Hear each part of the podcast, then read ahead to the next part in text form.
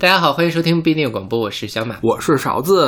哎，万众期待，有万众期待吗？每年都是这个词儿，咱不不扯这个蛋了，行不行？就是呃年底了嘛，就在春节来临之前，在这个这个什么辞旧迎新之际，是，然后我们马上音乐榜，然后又 如约的与大家见面了，就是。多说一句啊，今年过年实在是太早了。每年我们都是春节的时候搞，结果今年就搞得脚打后脑勺的。其实我们在做这期单曲榜的时候，我的专辑榜还没有查完呢。对，就所以反正我们今年也是这个勺子老师新开了一个坑，嗯，然后是我们就勺子老师自己给大家介绍一下啊。对，这个叫做不一定音乐广播听众选择榜，对，也算是我心血来潮，因为今年三月份、三四月份的时候就决定。其实，在这之前就已经开始决定要认真的听那个华语专辑，然后年终排这个榜嘛。嗯，当时听歌的速度大概也就是一天一到两张，最多两张嘛，平均下来是这样的。然后，呃，我想，既然我每天都听一张专辑，基本上每张专辑里面，你多少都能选出来一首还不错的歌，就是以我非常这种宽松的打分标准，可以给到八十分啊，或者是七十分这样的歌。嗯，那么我就想的话。每年的年底都是我跟小马两个人在这儿玩这个游戏。那么今年能不能让我们的听友群里面的听友们也参与到我们的节目里面来？相当于是看一下大家喜欢什么样的歌，然后我们也收集一下，也知道大家喜欢什么样。我们可以，呃，将来可以猜一猜大家的喜好，专门专门出这样大家会比较喜欢的节目，出几期大家比较喜欢的这样的节目也好嘛。对，反正。也总算是坚持下来了。是，今年其实是我们从三月份开始嘛，我一共是发了三百个。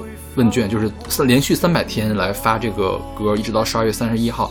但是我们每年的年终榜的规矩是从前年的十二月二十一号到今年的十二月二十号。那么每年会有几张专辑，十天之内是听不完的，所以我又往后延了十天。也就是说，今年一共是收到了三百一十份问卷。然后呢，早期的时候我还往里面插了一些欧美歌，但是后来就。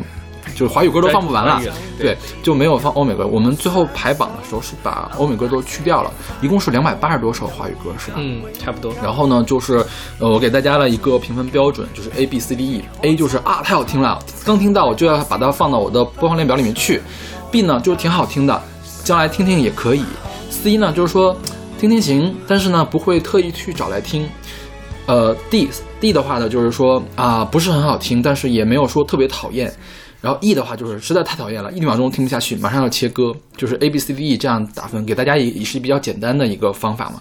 然后我们把它再给量化，最后请我们的生物信息学专家小马老师给给那个叫什么呢？校准了一下，对，是因为其实像我们。跳水的时候都要什么去掉最高分，去掉最低分，反正很复杂的一个算的方法，我不知道有没有复杂。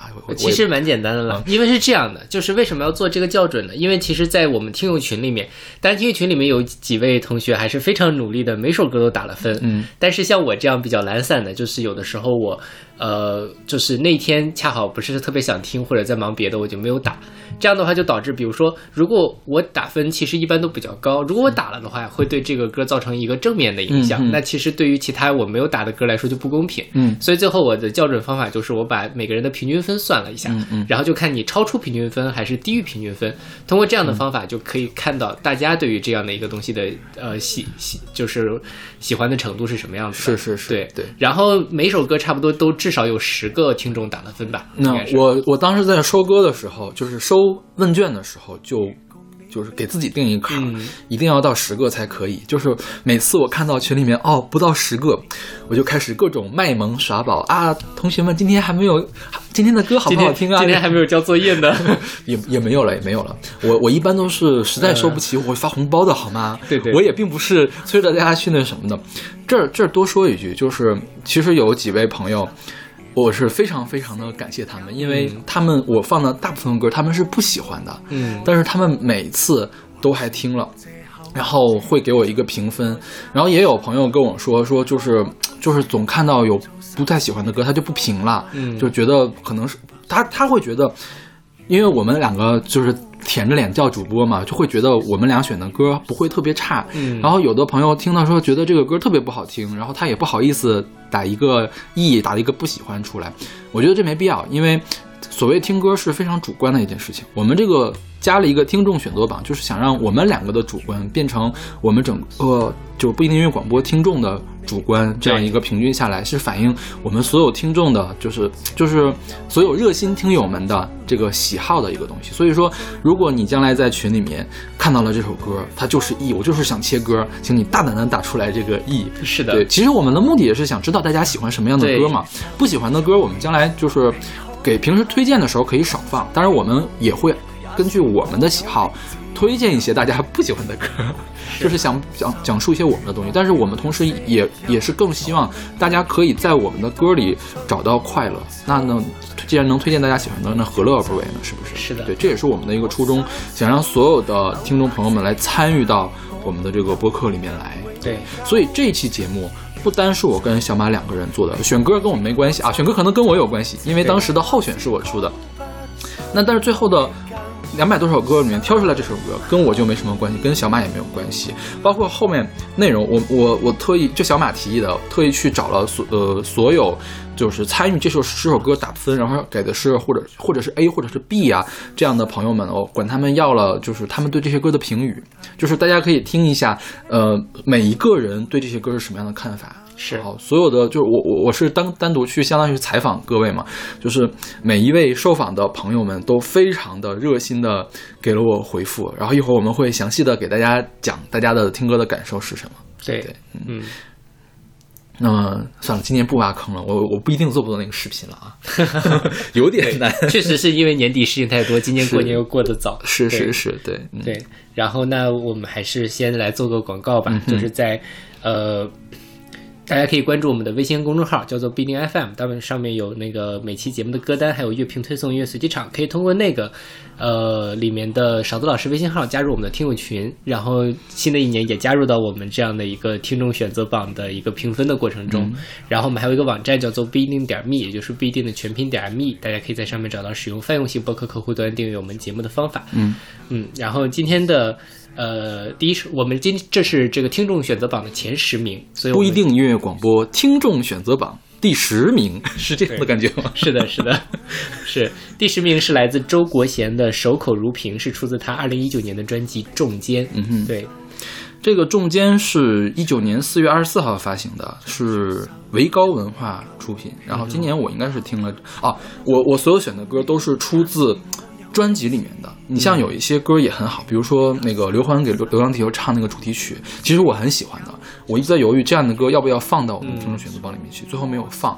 我还是把这个名额都给到了，就是从一八年十二月二十一号到一九年十二月二十号出的录音室专辑或者一批里面收录的。歌曲对这些歌曲有可能，比如说《中间》这呃《守口如瓶》这首歌，其实是可能是二零一八年就出了，但是它在二零一九年才第一次出现在专辑或者精选集内，所以才会进入到我们榜的这个候选里面去。是对，我们也想通过这样一个方法来表达我们对这个录音室出专辑、录音室歌手的这种尊敬吧。对，因为这个时代大家都。越来越爱出单曲，是，当然也有单曲，也有很多很好的作品。对，去年有非常多好的单曲的作品，但是就是因为我们自己觉得说，真正说你用一个 EP 也好，专辑也好，用一个几首歌的时间来表达一个更完整的概念，这个事情在呃华语流行音乐里面是非常重要的，对，而且应当被鼓励的。是是是，就是这样选。对，也 nobody care 我们的鼓励了，无所谓，我们自己对有我们自己的选择。对。然后这首周国贤的，呃，周国贤这张专辑，勺子老师听了，他给的评分，呃，不是特别高，嗯，对。然后我没有听，但因为我想，就是哪怕我排到第一，他也进不了我们的年榜前五十，我就没有再给给分了。对。然后，呃，我们先来说一下听众们对这个歌的呃看法好了。对。然后，呃，张巡就是我之前经常来上我们节目的，说能。能成为密友，大概总带着爱；对称兄道弟的人，只能隐藏内心。就是说，这是一个戏很丰富的一首歌。确实是因为这首歌其实讲的是，算是什么爱上哥们儿的这样的一个剧情，对吧？OK，就是呃，一个男生喜欢上了他的好兄弟，但是因为这样的呃性别的这个原因，或者是性取向的原因，他只能对此守口如瓶。OK，其实讲的就是这样的一个东西。OK，嗯，对，在。那个香港流行音乐里面，其实这样的歌我们还能找到一些，就主要是林夕写的是吗？对，但这歌应该不是，这首是蓝蓝一邦写的。对对，所以就是 Zero 同学说骚骚的男生，Zero 老师，谢谢。对 骚骚的男生第一耳以为是蓝一帮，结果一看词曲，果然真的就是蓝一帮。嗯，对是，嗯但说实话，我觉得这也是，就我自己听这张专辑的时候，会觉得说，我分不太清楚香港的这些流行男歌手的声音。嗯哼，嗯，因为确实听的不多，对。而且他本身确实，你像陈奕迅，大家都能听得出来，林宥嘉也都能听得出来，嗯。但像周国贤，我可能就他本身声音也没有那么有辨识度，所以就确实是吃点亏了。嗯。对，司仪老师给的评价是：歌唱的情感表达表达拿捏准确，温柔又隐忍，适合在烦躁的时候平复心情。旋律配器的铺陈很有层次，推高情绪之后戛然而止，最后的留白余味悠长，非常耐听。对，一个非常综合的评价，我觉得这也是粤语歌或者说水准线上的粤语歌的一个非常好的地方，就是你说，呃，无论是大陆的流行歌还是台湾的流行歌，如果你做到。就是做的比较传统，嗯。难免会有一些地方会呲掉，嗯哼，对。但是你听粤语歌就很难觉得它呲，就觉得哦好舒服就听下来了，是。对，其实今年有一张专辑我评分给低了，嗯，张敬轩的专辑，我觉得，张敬轩去去年出了专辑嘛，就是很正统的嗯。粤语流行乐，就是不温不火。但是如果放到现在我在听，我可能会把它拉得再高一些，嗯但是也进不了前五十了，所以我就没有变。对，就是因为我觉得这就是香港的这些还在坚持做嗯传统粤语流行歌的这些人的一种，你可以说他工匠精神也好，还是他一个一直传承下来的一个、嗯呃态度也好，就他们真的是在认认真真的想把音乐这个事情给做好。OK。然后其实我们每年就是我们这个候选里面的粤语歌并不是特别多，因为第一也是我听粤语专辑比较少，第二其实粤语流行音乐最近是比较衰退了。对嗯对，所以呃像我们那个西西老师他就说。之所以把这首歌选进来，是因为这是一首粤语歌，他当时给了八给了 B 嘛，嗯然后是他说是因为粤语歌，觉得好像也没有那么好听，但是因为他唱的是粤语，就想给一个高分这样的对感觉。，就是太久没有听到粤语了，有点想家。是对对，然后还有这个李小宁老师，他在他现在在美国，嗯然后他说的话是，他把这首歌归流归入到这个主流港乐的范畴，旋律和编曲都比较简单，但是粤语发音会有一种特别的美感，所以让这个歌词就像诗句一般的这个韵律嘛，然后可以让你深入的去理解这个呃故事性。然后他说呢，作为一个港迷、港乐的迷、港乐的歌迷，就是认为是有粤语歌就不会有世界末日。是，我觉得他这段说的特别的对，也是我对于这个、这首歌或者这张专辑的想法，就是它很精致，嗯。它带有那种香港的流行音乐里面的那种，尤其是情歌的非常，呃。水准之上的这样的一个东西，是是是。但是说实话，确实还是有一点平淡，嗯。就是你听不到太，就是除了这样香港流行乐这个之外的那一点点的更闪光的地方，所以我觉得就周国贤这张专辑啊，我说的就是他当然好是很好，尤其在像在香港流主流乐坛这么衰退的时候，能出这样一张专辑已经很不错了。但是就是他放到更大的盘子上面，可能就没有办法做到那么出挑。是，嗯，你像我对单曲和专辑的评分标准不太一样，单曲我会给的，当然我专辑其实给的挺松的，嗯就是评分给的很松，但是单曲我会给的更松，就是比如说这是一首粤语流行音乐，它的旋律特别打动人，特别特别的上口，我觉得这个就可以给给一百分了，或者是给对九十五分了。他做到这一点就 OK 了，我就可以给他 A，这个是也是可以放到我的播放列表里面去，我干什么的时候听都 OK 的事情。但是假如说你一张专辑啊，除非你每一首歌都是这个水准，但是很难，真的很难。是的，你没有办法，就算你每一首歌都是这个水准吧，你从第一首歌连续听五首歌下来，你就腻了，没有办法。所以说，一般如果是这样的水准去做专辑，我可能评分就不会很高，因为每年确实有那么多出彩的、出挑的这个专辑来那什么的嘛。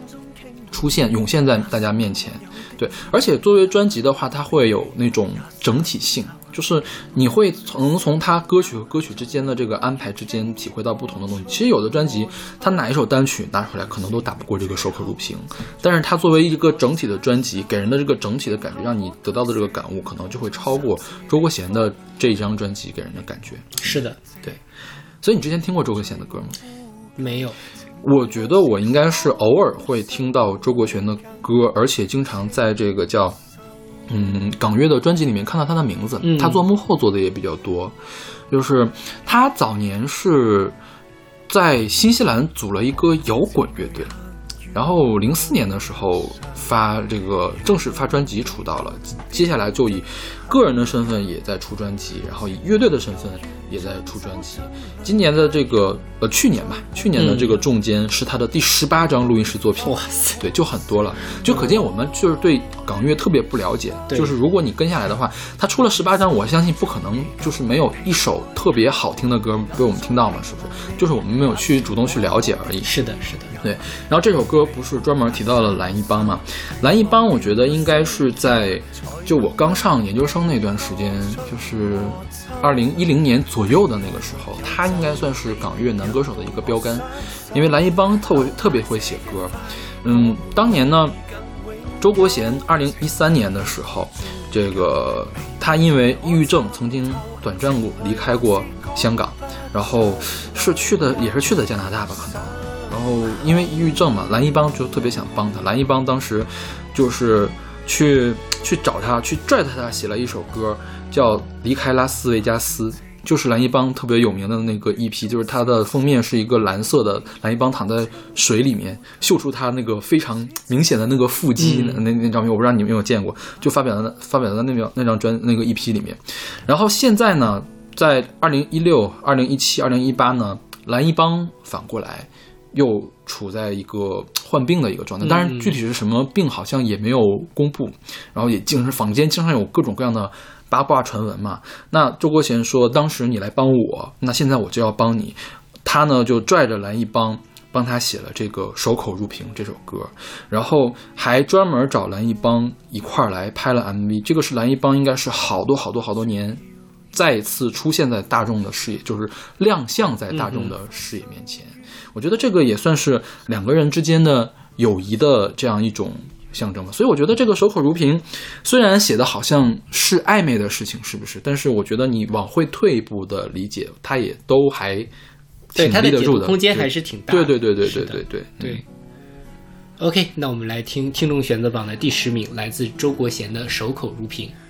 茫茫白雪飘于你面上，行行白发生於我額上，對你的敬仰，仍舊的安內像，沉默的相隨看夜亮，從未害怕等得似石像，唯獨害怕你識穿衣裳。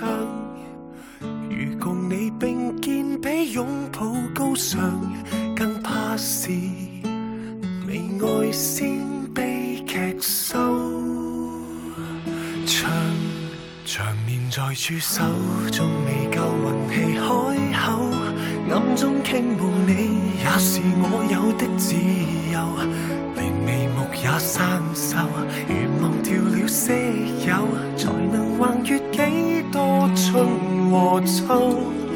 還是覓藉口，借着最前來失手，然後可推卸，當做霎时的荒謬。凝望白雪跡口，懸念隨滿污垢，情懷還是鎖於心內更清秀。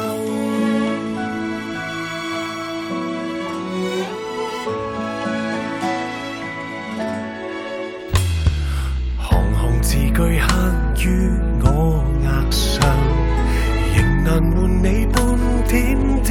痕癢。情義猶如像酒樽里佳人，再醖釀，問會否換成內傷？長年在駐守，仲未夠運氣開口，暗中傾慕你，也是我有的自由。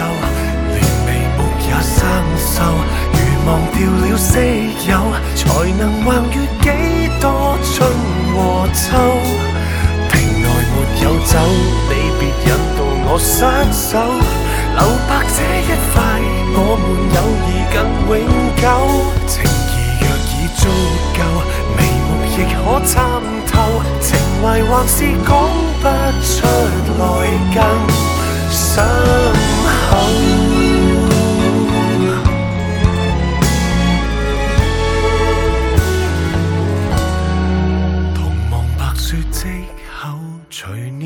中消瘦共你仍旧清轻呼地使这份暧昧更不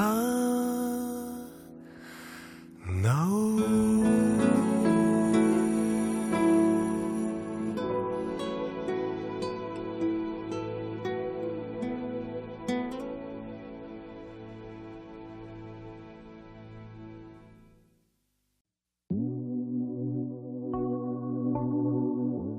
听众选择榜第九名来自张韶涵的《因我而起》，是出自她二零一九年的专辑《问号》。嗯，真是一个问号。哎，我记得当年那个不是当年了，就是今年范玮琪和是不是还上了几次热搜的那个？对对对，那范玮琪说他跟张韶涵多年以来一直都是好朋友，是不是说了这种话？然后张韶涵回的回复就是一张照片啊，就回回复了三个问号，嗯是吧？然后回复问号这件事情又上了热搜。就反正张韶涵跟范玮琪的恩恩怨怨真的是现在一想，是不是那个那个时候就决定了我这张专辑叫问号？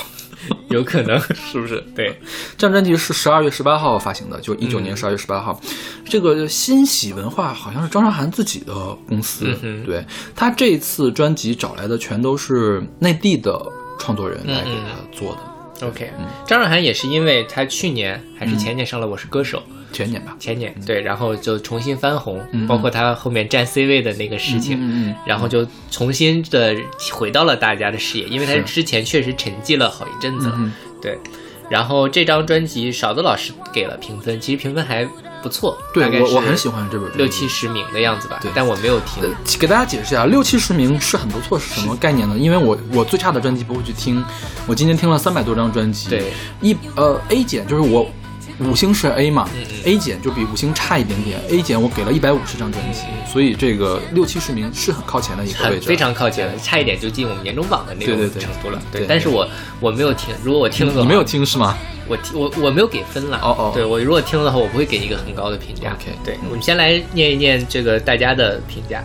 贝壳老师说。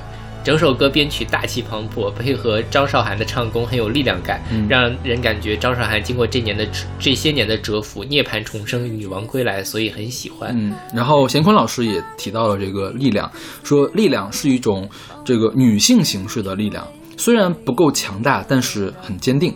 对，就这个其实我觉得也是张韶涵一直以来的优势了，嗯就是她的声音确实是很有能量的，能够嗯输出出来。是就哪怕她之前唱那种苦苦兮兮的情歌，她也是不是说直接给摔倒了，嗯，什么是迎风流泪的那种感觉。所以《隐形的翅膀》可以写进高考嘛？是不是？可以当做高考题嘛？是就是你看《隐形的翅膀》是那么可爱的一个小女的小女生的感觉，但是你就会觉得哦，我我听了之后我被励志了，是的是非常励志的一个东西。对就是她声音的这个能量。是所以她的声音是很有魅力的。然后恒温电子怪老师就说了，说张韶涵极富个人魅力的声音深深吸引着她。All for me 这句歌词一直萦绕在耳边，回味无穷。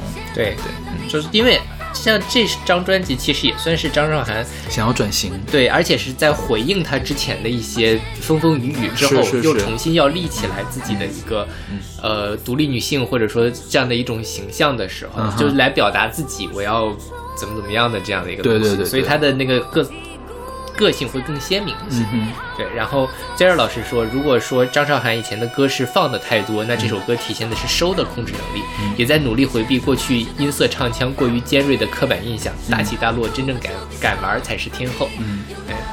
但是说实话，我听这让首我让我先来夸一夸，嗯好的 然后你再来 diss。OK 好，就张韶涵这本专辑哈，呃，它像前三首歌，嗯还是前两首歌，反正到了因我而起这个地方，前三首都是那种，呃，有一点点冷的那种感觉，就是跟张韶涵之前的感觉不一样。张韶涵之前虽然。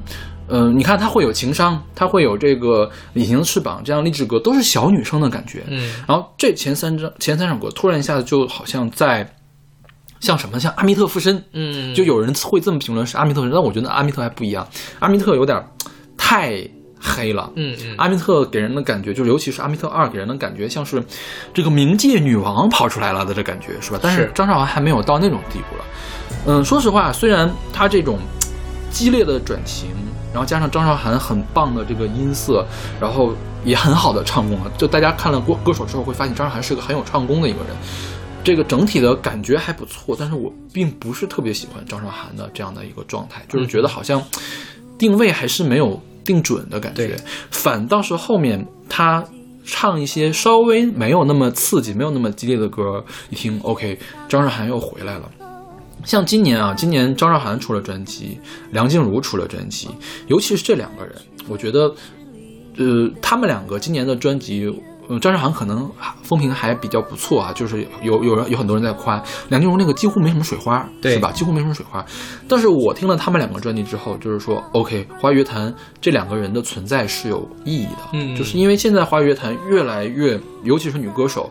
无非就是这么几个路数，唱抒情歌的都越来越像田馥甄，就是学王菲没学好，学成了田馥甄，嗯或者是直接就在学田馥甄，因为田馥甄的路线最好打造嘛。嗯要不然就是欧美回来的那一批，像这个一会儿我们有后面会讲到的那个歌，但是他们也很好了。对，然后呃，比如或者是什么林凯伦他们那些唱嘻哈和嗯。R&B 特别重的这样的东西，真正靠自己的音色、靠自己的个性、靠自己的细节唱腔来唱传统的抒情歌的很少。对，能唱成那样的很少，像张韶涵是一个，张韶涵往那一站，你闭上你闭上眼睛能知道她是张韶涵。，对，但是很多歌手你闭上眼睛你就觉得她都是田馥甄，是的是吧？是的对，张韶涵、梁静茹、徐佳莹，他们都可以做到这一点。是的对，所以我觉得这个是张韶涵这张专辑我给分给的那么高的一个理由。其实梁静茹我也给的很高的梁静茹我也给的很高梁静茹那张我会更喜欢一些。OK 对 OK 对，嗯，好了，你可以开始 diss 张韶涵。对，就是刚才。呃 z e r o 老师说他努力回避过去音色唱腔过于尖锐，嗯但是说实话，这首歌它中间我还专门看了一下，二分三十六秒有一个特别高的高音，听着我还是觉得会不舒服。嗯嗯，就那个地方怎么说呢？他也唱上去了，他也很有张韶涵的特点，但是他听着很很违和。嗯，对，如果他那个地方处理的再厚一点，或者是怎么样，而不是像个蜂鸣器一样的上去 OK 我会觉得更好。OK 对，当然这首歌就是整体上旋律也很好，包括它歌词也都不错了，但就那个地方让我一下子对这首歌稍微有一点。破功了感觉。对对对对，啊尤其在最高潮的时候，他最炫技的时候炫的不好有点崩了。对，这是我当然可能是我自己有点吹毛求疵了。对，当然再到这张专辑上来说，我也是因为之前我没有听完，嗯我没有打分嘛，然后准备这期节目的时候，我又重新听了一遍，就是还是缺一点点的记忆点。嗯哼，对于我来说，就是、呃，没有像一方面肯定没有像张韶涵过去那样的那么大的大 hit，、嗯但是现在也写不出来 hit 歌了，整个华语乐坛都很难写出来一首 hit 歌，这也不怪他。嗯但就呃，跟梁静茹那张比起来，梁静茹那张我会感到一个更明确的一个概念。嗯哼，对，但是张韶涵这个还是我觉得差了一些所以没有给一个特别好的评价。OK，但是就像你说的，华语乐坛有张韶涵，只要他开始开口唱歌，我们就都能知道这是张韶涵。所以他以后如果他定，就像你说定位更明确一些，嗯或者他收到一些更好的歌，他完全是有实力去再往前走一步的。是。然后说到这个，今年其实三小都出了专辑是吧？呃，啊对，杨丞琳，啊，杨丞琳，呃，王王心凌王心是去年凌是去年对，最近三小都出了专辑。嗯嗯，然后，因为我最近也在那种音乐的群里面，听友群，不是不是我们台的听友群了，其他的听友群里面，他们在讨论这张专辑的时候，说了一件什么事儿呢？因为这张专辑纯粹的内地阵容，嗯，就是很就是不对那些传统的华语流行音乐听众的胃口，对就是写歌没那么好，写的是 songwriting 不够好对，啊。但我倒觉得还可以。就是你这么说吧，王心凌那张什么 sing 心灵 love to sing 的那个嗯 Cindy love to sing，然后呃，杨丞琳今年出的什么山石以后和嗯这张，我觉得这张的能让人记住的东西是比较少的。这三张比起来哈嗯，就是当然好也是很好了，但是你就说我听。呃，王心凌这样就不说了，至少有什么大眠啊，这个拼你的雷正在路上这种 OK，你听了两遍都会唱的歌。嗯呃，杨丞琳那张呢，虽然说唱了谁的歌像谁，就像谁，但是就是至少那些歌选的还不错。这个我杨丞琳那本专辑我给的很低，我给到了四星去了。啊对，因为我觉得就是他第一，他的歌并没写的那么好、嗯嗯 s o n g w r i t i n g 其实也没有那么好。虽然找来了谁谁谁谁，我觉得也就是那么回事儿。有大名级别的吗？没有，没有对，对是吧？就是没有。就算他那个主打歌《三十》，我觉嗯得我也记不住是怎么回事儿。其实《三十》在我们这个榜上排的也挺高的，应该是在前二十的，嗯嗯是吧？但是我觉得还是没有张韶涵的这一张好。OK，对，就是因为其实整体的创作他俩我觉得是半斤八两不不分伯仲的。就是我在那个群里面看到说内地的创作不好，然后台湾的创作好，我觉得杨丞琳那张也没有好到哪里去嘛，是不是？啊，是你这么一说，确实是是吧？对，就是你说，确实是记不住，我也很难说哪首歌我听下来就印到我心里面，没有这样的歌。但是张韶涵，我这所这首这本专辑之所以我会评价比较高，是因为它给了我一种整体的概念，嗯嗯它把我从一件事情中能拉出来。就张韶涵靠她的声音可以把我从一个东西里面拉出来。，对，杨丞琳有点难。杨丞琳，我得使劲的去说，我在听歌，我在听歌，我要使劲听听她唱什么，我需要这样的。嗯对，那一个可能是我我个人偏好的问题了。这个对是是的，对。OK，那我们来听这首听众榜选择榜第九名张韶涵的《因我而起》。神经错乱太久，放弃深度研究。每个物种都有几种方式得救。视觉丧失以后，感知力更自由，疯狂摄取未知领域得到富有。多干扰就多缔造，屏蔽的程度多煎熬，软弱求饶，多枯燥，缺少枯燥，冷热的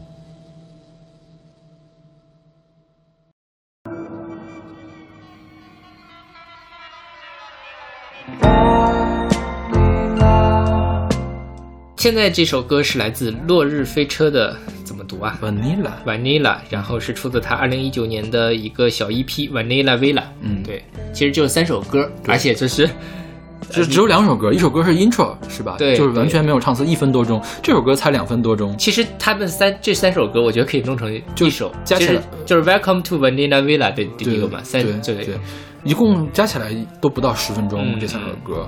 然后是今年劳动节呃去年劳动节的时候发的，嗯对，嗯。然后呃，落日飞车这个落日飞车其实这两年还蛮火的，火到什么程度呢？就是落日飞车也没有门票，对，然后嗯，今年盘尼西林很火嘛，嗯就是在乐队的夏天，嗯他跟盘尼西林还是对他跟潘尼西林一起在工人体育馆嗯办了一场演唱会在去年十二月份、十一月份的时候，，OK，就是，但落日飞车其实在内地没有像潘尼西林那么大的曝光的渠道。潘尼西林火很正常，对吧？嗯虽然就是争议性当然也很大，嗯但是就呃。这张小乐那个范儿还是会有很多少男少女会喜欢，但他落日飞车火起来其实是有一点点在我意料之外的一个东西，对，嗯，然后大家也都很喜欢了，就是我们来就我觉得大家，因为我们收到了三个评语嘛，我觉得大家说的跟跟我的感觉是一样的。我觉得这个东西啊，如果对标到古典乐的话，它就是一个印象派的东西。嗯嗯你知道他他唱的英文，你又不知道他在说什么，但是你能看到一个大致的画面嗯是什么样的东西。你知道这是一个他在他想他试图给你描述一个美好的东西，但它是蒙了一层纱的。对，你要看到看破这层纱呢，你需要用你自己的想象。但是我觉得《落日飞车》这张 EP 最大的好处就是它可以激发出你这种想象。是如果你的这种叫什么呢？想就是把音乐跟画面联系起来，这种能力特别强的话，你就可以看到这种想象，所以你就会比较喜欢这首歌。你看这个西西老师说的是啊，他也说没没有没有听歌词，完全听感觉，就是一种宫群宫崎骏电影中的背景音乐。阳光明媚的清晨，坐在缓慢行驶的绿皮火车上，透过车窗，外面穿过一片片农田和青丘，黄绿交织的画面中点缀着一两栋冒着袅袅青烟的红墙红瓦的小房子，而车厢里主人公正喝着香草味儿的咖啡和香草味儿的蛋糕，而我似乎也伴着这音乐闻到了那浓浓的香草味儿，整个人也跟着放松起来，所以闻到香草味儿才是重点。对，像姜儿老师也是，当然他像刚才西西老师是想象的是宫崎骏的，嗯那、可能是日本田园风光。嗯。尖儿老师是说的是西海岸，应该是美国西海岸，嗯下午五点半，半开半开封的玻璃瓶汽水，开了三十年的酒红色敞篷凯迪拉克，嗯，滋滋作响的破收音机，吹不走午后淡淡忧伤的海风，暮色缓缓流淌。嗯就是无论是什么样子，无论是日本也好，还是美国也好，嗯，大家想象的都是那种非常电影式的对，而且是闲适的、惬意的，可能蒙着一层淡淡的哀愁，嗯但是又是哀而不伤的那样的人生美好午后的感觉。是对对。然后其实让我非常出乎意料的是，这个李小明老师，李小宁老师，李小宁老师是一个不听英文歌的人，嗯因为他觉得歌词非常重要。但是就是这首歌的，他说委屈巴巴的曲调和唱腔，让他不得不去查了一下歌词。嗯然后呢，他就觉得最后那个歌词什么，在你寂寞的火星与黑暗中编织一座度假村，嗯然后就击中了他这个喜欢的感觉，然后所以他给了评了一个比较高的一个分。是，对就就像这个，其实说在黑暗中编织一所一座度假村，在你寂寞的火星，嗯说的也是那样，稍微有一点点的哀愁，嗯哼但是。呃没关系，这种哀愁是我们想了想，觉得哦，还蛮有趣味的，嗯那个味道还嗯蛮丰富的一种哀愁的形式。嗯对，所以我觉得这可能也是大家为什么会喜欢《落日飞车》，因为说实话，在当代生活里面，你如果能够，我们每天都有各种各样的哀愁一样，但如果你能体会到这样香草味儿的凉凉的哀愁，嗯那其实是一件非常难得的事情。嗯那很多人听《落日飞车》都能体会到这样的感觉，嗯所以这就我就想，为什么大家这么喜欢它？它在大陆能这么红？OK，落日飞车，我不知道大家有没有听过他之前的作品。他第一张专辑叫《Bossa Nova》，嗯，Bossa Nova 其实是巴西的一种爵士乐，不过 Bossa Nova 唱的并不是爵士乐，而是英伦摇滚对，的感觉，就是六七十年代黄金时期的摇滚，它是一个复古。那一八年的时候又出了第二本专辑，叫《Casanova》，他把 Bossa Nova 的首字母 B 改成了 C，卡萨诺瓦就特别像蒸汽波的那种合成器，呃，成人流行器的成成成人流行乐的那种合成器的复古，就是相当于从六七十年代走到了七八十年代嗯这样一种感觉。他们一直在走这种复古的风，然后就去年他这本儿一批总共不到十分钟，当时我听的感觉就是不是电影，嗯而是一个电影预告片。OK 所有的东西都是语言不详的，嗯你知道可能发生了什么事儿，一个美好的景象打了过去，完了，嗯，嗯然后？呢，预知后事如何，看正片吧，可能会放到他的下一张专辑里，或者怎，或者就就只有一个预告片的一个电影，可能是这样的东西。我觉得他想勾勒的也是这样一个东西，所以我其实是蛮喜欢这张 EP 的。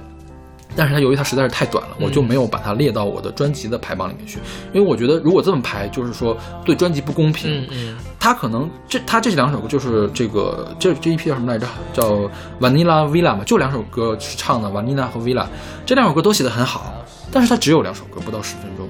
那其他人要用半个起码半个小时勾勒出一个完整的景象，我觉得跟他们去比就不公平。对对，它就是一个单曲的体量而已。嗯嗯对，嗯，是所以你要开喷了吗？啊，是也不是喷了，就是我自己其实刚才说了那么多，大家都很喜欢，但说实话，《落日飞车》嗯，呃，卡萨诺瓦那张我去年咱们评过，嗯。我非常认真的听了，我就是吃不进去，嗯。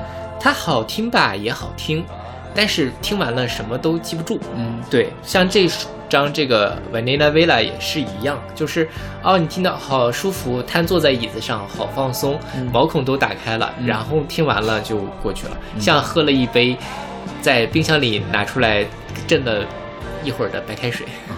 对，OK，所以呃，这当然这可能是我个人的喜好的问题了，就是《落日飞车》其实一直没有给我一个特别明确的音乐的形象。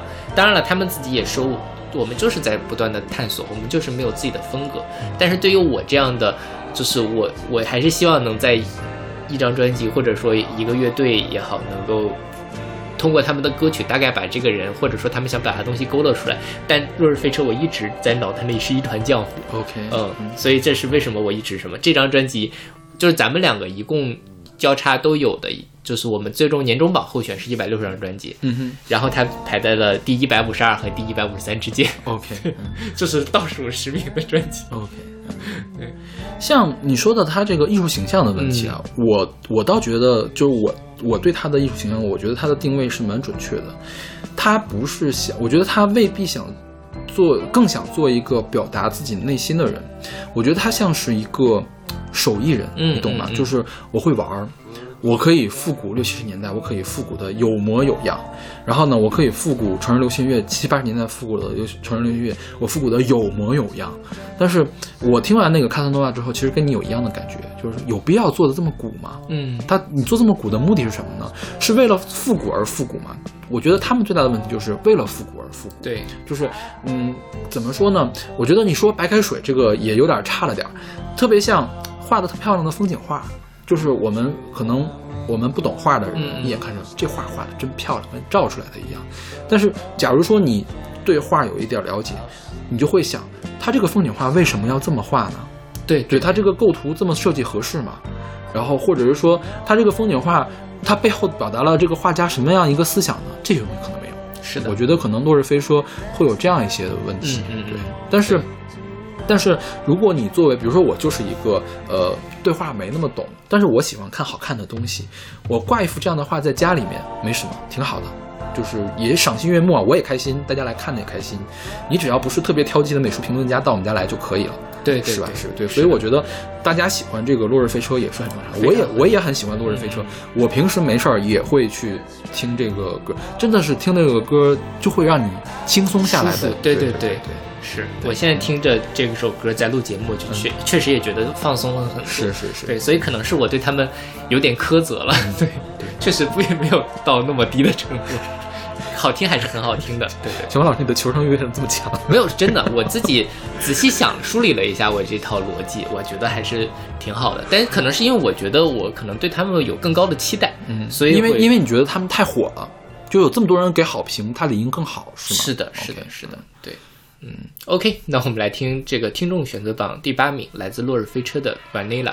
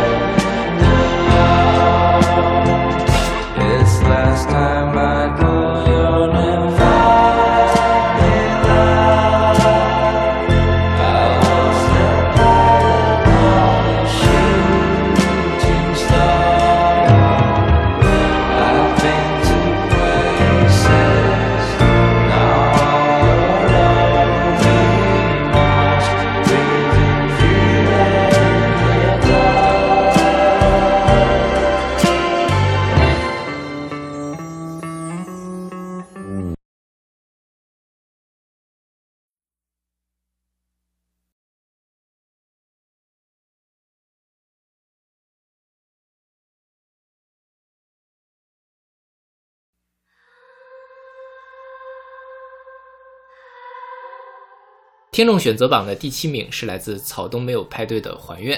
对，这个歌就是，其实我一开始听到的时候，我第一遍没太听进去，OK，就是因为我其实一开始对草东的期待是，呃，虫虫儿那张的期待，嗯就是哦，一个男生怎么怎么出了个女的，对对对，是这是草东吗？我想了半天，这是草东吗？草东换主唱了吗？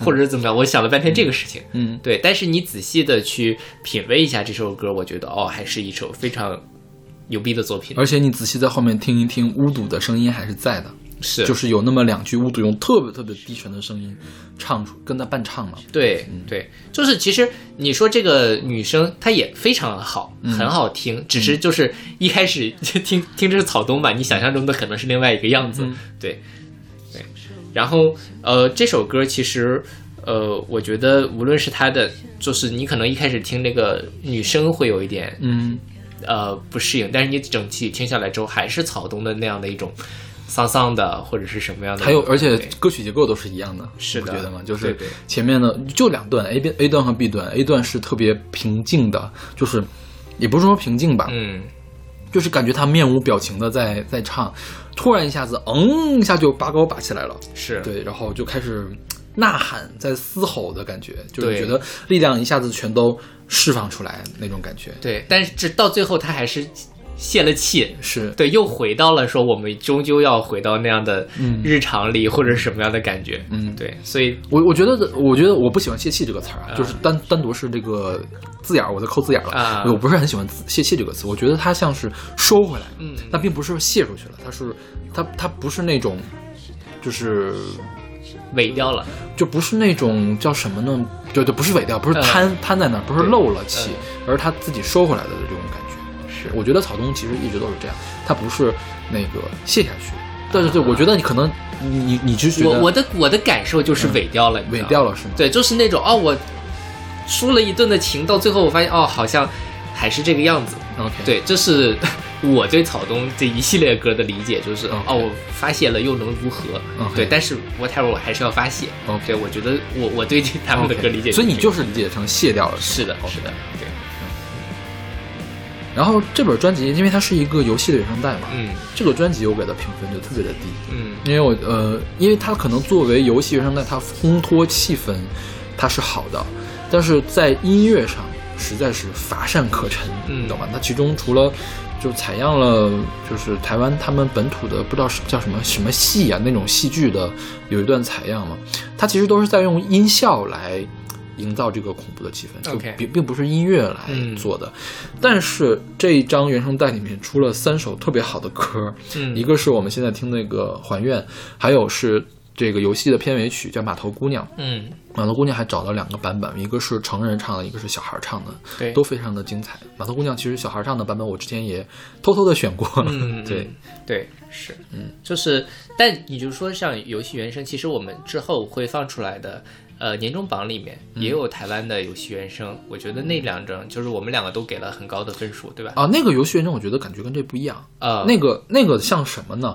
呃，比如说啊，《阿甘正传》，嗯嗯《阿甘正传》有呃电影原声有两个版本，一个是它里面出现的歌曲，那是一个原声，还有一个呢是它里面的配乐。嗯，还愿是里面出现歌曲很少的，嗯嗯所以大部分都是配乐。对，那这个我们专辑榜里面那个游戏啊，它是呃，它几乎只有原唱的歌曲，它的配乐都没有拿出来做那什么嘛，是，都没有拿出来做原声带嘛。对对对，但是就是因为它的里面原创歌曲太多了，所以那那个游戏叫打鬼嘛，嗯嗯，打鬼。然后台湾有人说这个怎么叫打鬼？这个游戏明明叫打歌，因为就因为它里面有个设啊，我们我们到时候再讲，我们到时候讲它那个这些歌都是怎么出现的，是是是到时候再讲，对对是对。然后呃，我说的话，其实今年这个、呃还有跟这个游戏相关的一个电影嘛，也反正我们也没有引进了，就是它那个原声带会更好一些就是返校的电影原声带。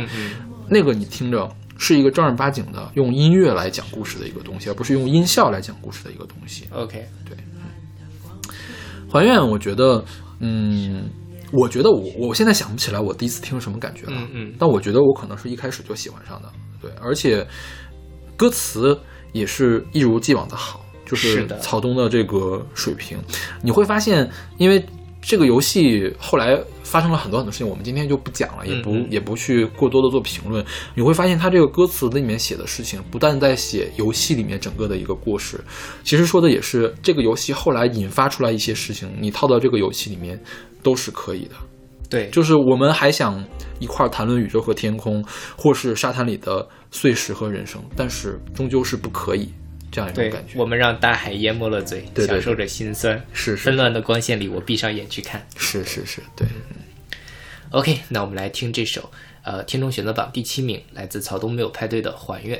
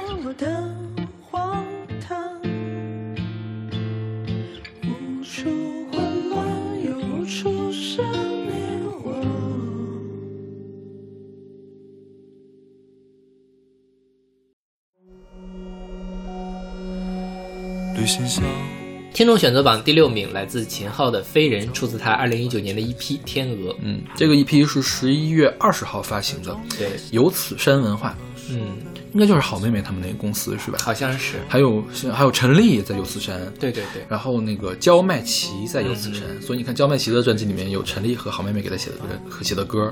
对，焦麦琪之所以什么，就是因为焦麦琪那一年的评委就是有陈粒，哦。嗯所以可能所以这个是陈粒的公司吗？有可能，？OK，对，这个歌入选啊，就是也也比较意外，也是情理之中的事情，因为我觉得这个歌是一个肯定会受欢迎的一个歌，就是它的旋律写的太好了，就是就是好妹妹一如既往的那种旋律，那种好，我觉得。我也特别喜欢这种，就是可以随时拿来听，不会觉得讨厌的那种。是，嗯，就是像呃，因为秦昊，说实话，一开始说啊，秦昊发专辑了，我想了半天，秦昊是谁呀、你以为是那个 演戏的秦昊，像雾像雨啊，不是像什么像雾笑云和风的那个秦昊是吗？风中有朵雨做的云哦 风中有朵雨做的云，对对对对，然后哦，后来想了半天是好妹妹的那个人唱的，对，所以你看宇宙的宙老师就说了。评语非常简单，旋律蛮悦耳的。对我觉得这个就是他最最大的长处，也是秦昊最大的长处之一。是。他还有另一个长处就是他的嗓音，声音。对对对。他嗓音是真好，嗯对，特别适合唱那个车在碟，你不觉得吗？是是是，我我没我我没有在那个讽刺他，我是真的觉得他确实是因为声音好听，是是是，对对对对。然后，因为我说这跟好妹妹也是一脉相承，你看那个 Okura 老师说的是，秦昊的 solo 作品继承了好妹妹一贯的词作温暖感性的特点，编曲与组合时稍微有点区别，然后声音它会藏在音乐里面，令人玩味。对然后再有就是，你看这也说到了歌词，歌词当年好妹妹火的话，我觉得主要靠歌词是吧？是因为他的歌词很很都市，是是是很能唱到大家的心里面去。对，然后我看我们木木昭昭老师就说，这个因为我每天分歌的分享歌都是在下午五点，刚好是他从图书馆回到路上的时候，然后他毕业工作了一段时间。觉得越来越迷茫，选择了考研，想让自己沉静一下，站得更高一些，或许可以看到蔚蓝的路。然后呢，家人又不理解，觉得自己是在逃避工作。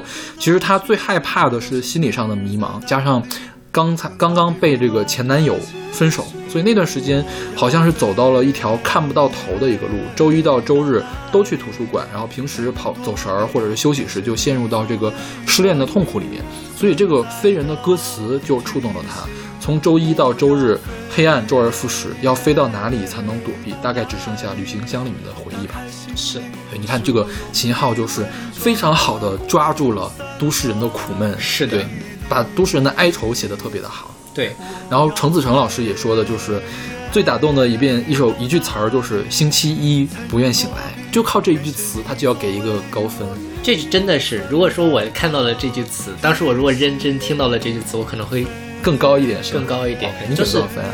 我忘了，但应该没有很高，我忘了你有没有给分了，你可能没有给分，有可能，嗯，对对，。就是所以小马老师，你是你你是碰到低分的时候就不给分吗？还是怎样呀？因为就是确实没有什么点开的啊，欲望，看到秦昊。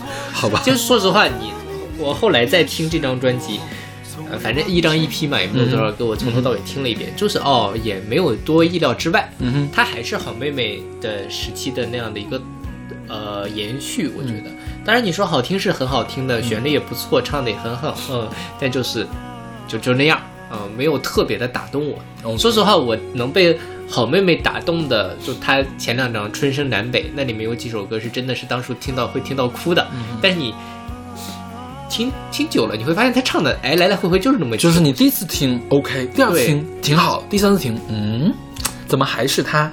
对，就是好像我已经从那样的一个状态里走出来了，但是他们还在那样的一个都市的嗯。里面去走，OK。对，所以会觉得稍微有一点点的失望。我这儿帮秦昊说句话啊，就是我选了这首歌，是因为我觉得他在他会更容易被大家喜欢，所以我放到群里面去分享给大家。但他其实这张专辑还挺跟之前不一样的，他开始玩什么电子，跟范晓萱一块儿唱歌。他跟范晓萱那首歌，他还拍了 MV，但这首歌也拍了，后来不拍了。当时我放的时候还没拍呢。他跟范晓萱那首歌，我觉得好像还想拿出来打一打的，但是我觉得实在是喜欢不起来。我也是，就是范晓萱最好的地方没有亮出来，是然后呢，秦昊好的地方也没有亮出来。对，虽然可能秦昊好的地方，就是在在小马老师之前评论，我觉得可能是嗯嗯你觉得他有一点点 low 了，是不是？但是他最好的地方也没有放出来，是，那他就什么都不剩了。对对对，是吧？对，然后他其他那些更电一些的这种歌，我觉得我也挺不喜欢的。我觉得他就不如好好的接着去挖这个城市人的心酸。你想，刚来城市里工作的人有刚来城市人的工作的心酸，你在北京待了一段时间，或者是你过了十岁，你有新的心酸，你可以新去挖新的东西。秦昊他有这么温暖的声音，这么会写旋律，然后也挺会写词的。我觉得他其实可以往那边发展，不是所有人都非得去玩电子、玩另类，是，呃，但前提你是有那个本钱，你也可以玩。但我觉得秦昊呢，还是更适合去走都市流行的这个对都市民谣的这样一个路线，是吧？你说到这个，我就想起了林一峰。嗯哼，其实我觉得林一峰，当然林一峰其实这两年多多少少也有一点陷到了那个里面出不来了。对，但是我觉得他还是比秦昊要好。就是秦昊，林一峰从他大概是零几年开始做，一直到他做私生活，就反正他其实讲的事情都差差不太多，但是你会感到哦，林一峰的想法一直在变，他变得更成熟了，他对这件事情有更深的思考了。嗯，那那个阶段的林一峰，我觉得是非常好。那他后面也有跟，比如说跟黄欣一块唱《花爵》之类的，嗯哦，他的那样的合作，我觉得就会比秦昊跟范晓萱那样的合作就是秦昊就是一加一，甚至连二连一都没连一都没有了。对对对对对，是就是两个人都没显出来。是，对，所以就是觉得还挺遗憾的。对对，当时我还开玩笑，我说范晓萱已经落魄到这种地步，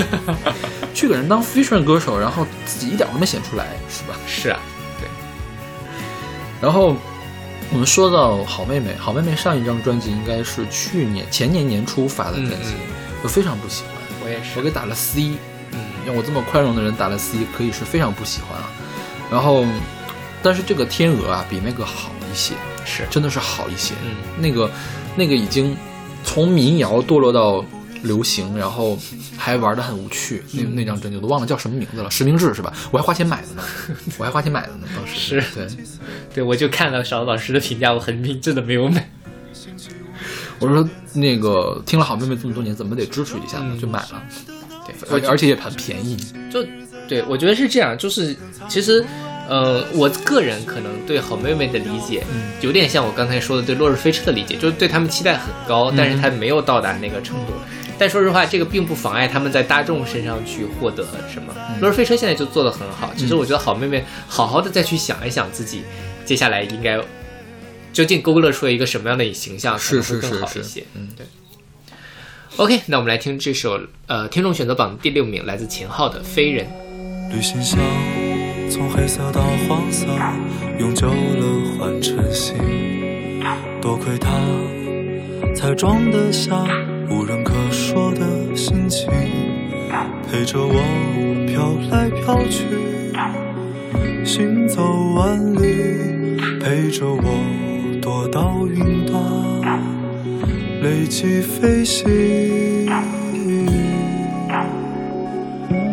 我想是时间打发我们步履不停，在不同的皮囊寄居，白天造梦，夜晚清醒。忙碌的人在夜晚得到奖励，痛苦的人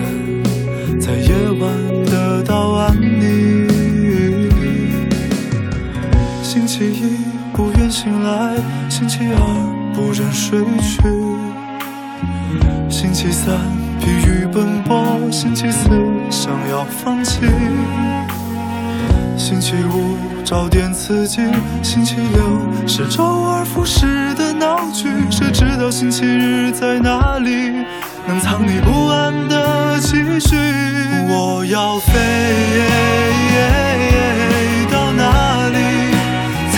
躲避？感谢你作为我依然存在的提醒。我要飞到哪里？打开行李，是我用力伪装的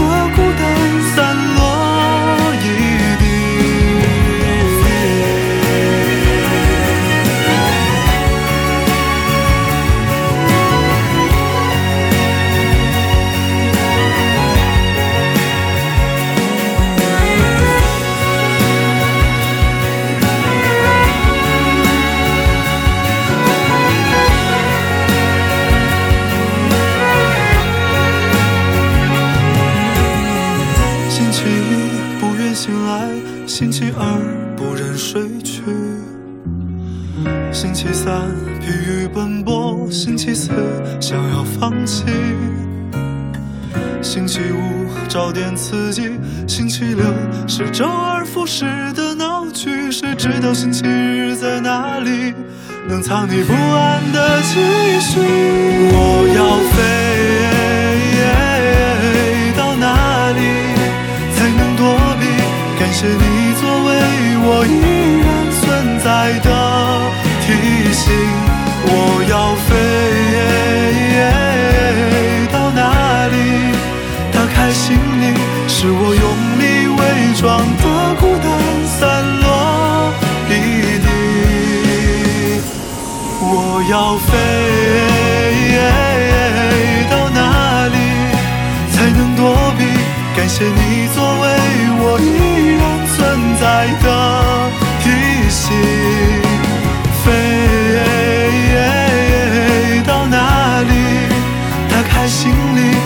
我用力伪装的孤单散落一地。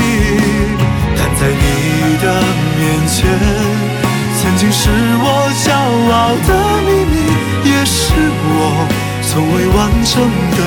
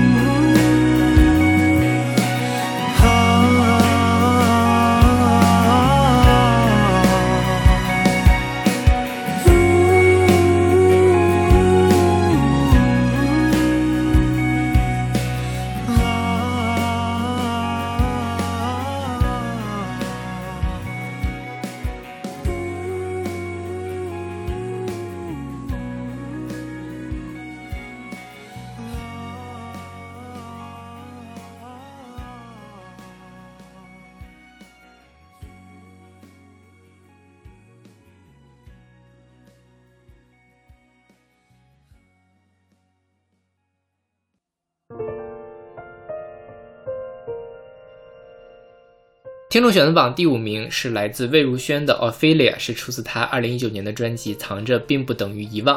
这张专辑也是我们的年度第十一名，嗯，就是专辑榜年度第十一名。其中勺子老师给了呃排名是第十八，我的排名是第十四。嗯，我们两个都非常喜欢这张专辑，是的，可能也是我第二高的女性专辑吧。嗯，应该是我最高的一个嗯。那、福涛墙，哦哦，对，那如果是把佛我们佛跳墙剧算透了是吗？是，那就是第二了。OK，对，嗯因为呃，就是魏如萱这张专辑，我觉得啊、我们一会儿再说专辑吧，我们先说这首歌，嗯先说大家对于它的评价。嗯，对，就是呃，好多人给了这首歌评价。是对，因其实因为其实有很多同有很多老师都是，呃，好几首歌都打了分嘛。我说也不用请所有的歌都写一个评语嘛，你挑几首喜欢的，一首或几首喜欢的就可以。然后挑这个 Ophelia 的人特别的多。嗯，对，Ophelia，其实我觉得，嗯，首先大家其实是对于他范这个魏如萱声音。声音的，是比如说祥军说喜欢魏如萱这样飘渺颤抖的声音，然后还有夏雨词中的意象强化了它的悲剧之美，嗯。不可阻挡的命运，最后随着最后的弦乐如海浪般汹涌而来，然后戛然而止，嗯。只剩我自己在此久久回味。是，然后是宇宙的热老师说的是这个魏如萱的声音，她的气声，嗯。她大量使用的气声跟这个纯粹的钢琴的声音很配，然后是有那种娓娓道来的感觉，是它娓娓道来出来了这个 to be or not to be 的这种质疑，是吧？对对对，就是存在或者毁灭。是是是，其实这个是，我觉得就是魏如萱的讲故事的能力很强，尤其在这首歌里面，嗯。她 Ophelia 实际上是呃《哈姆雷特》里面的那个哈姆雷特的女朋友，嗯。然后呃是一个悲剧故事嘛，就哈姆雷特有有一天疯，有一天不疯，然后这样奥菲利亚最后就疯了，然后就呃跌入水中，然后死去了的这样一个故事。然后呃魏如萱。的这样的一个声音，其实就把这个故事讲的特别的凄婉。是当然，对于这样的一个故事啊，曹雅黎就曹阿姨给了我们一个非常非常详尽的一个，基本上就不用我们再去查资料了。是是是是是是，呃，曹阿姨说，呃，娃娃也就是魏如萱曾经哼唱过一首名叫《奥菲利亚》的歌，当时她和呃冰冷的狂热一块收录在了娃娃二零一一年。二零一一年优雅的刺猬音乐会的 live 之中，以轻轻的一句奥菲利亚结束。时隔八年之后，奥菲利亚终于有了一种完整的姿态，由李格弟作词，陈建奇作曲，魏如萱演唱。然后，呃，李格弟其实我们之前也提到过很多次了，就是我们专门做过一期李格弟的节目，对，是的，诗人身份的李格弟，也就是夏雨，完成了诗歌中的这首诗。我不知道，我已经给了我的早上的念白。奥菲利亚本是哈姆雷特中的角色，对于哈姆雷特到底爱不爱奥菲利亚的讨论铺天盖地，这种讨论则注定奥菲利亚的感情很值得怀疑。谁都给不了爱情的答案，但是越没有答案的问题，才值得不断的去追寻和思考。这可能也是奥菲利亚很容易引发听者共鸣的原因吧。嗯，总结来说，推荐语就是推荐人娃娃的死忠粉。，OK，对，曹阿姨是很喜欢呃是是魏如萱了。是其实她自己的节目里面选过自然卷的歌。OK，对，但就我觉得她的这样一个呃介绍，其实也是能够更让我们明白说这首歌到底在唱什么。是就是呃，哈姆雷特在面临着 to be or not to be，其实呃菲利也是，我到底还要不要爱他？我要以什么样的方式爱他？我究竟是要在爱情中失去自我，还是我要离开他？嗯，其实是一个非常呃恒久的问题。就像说恒温电阻怪说，就像歌词里面唱的 “to be Ophelia or to be or not to be”，我要不要变成 Ophelia？嗯抛下外界的干扰，得到了心爱的人，就会幸福吗？嗯，对，会的。没有没有，我打岔了，不好意思，接着再来接着来。然后再比如说张巡小朋友说：“世上还有无尽的宝藏与欢愉，但是我只想沉入你的爱里。嗯其实他就是，他就从另外一个，就是我已变成了 Ophelia，我要沉入你的爱里，当然最后也可能会沉入水里的这样的 OK 感觉。然后李小宁老师也是说，歌词和旋律都很有记忆点，副歌部分的高音恰如其分地表达了内心挣扎与痛苦的情绪，从而更进一步地带动了歌曲的渲染。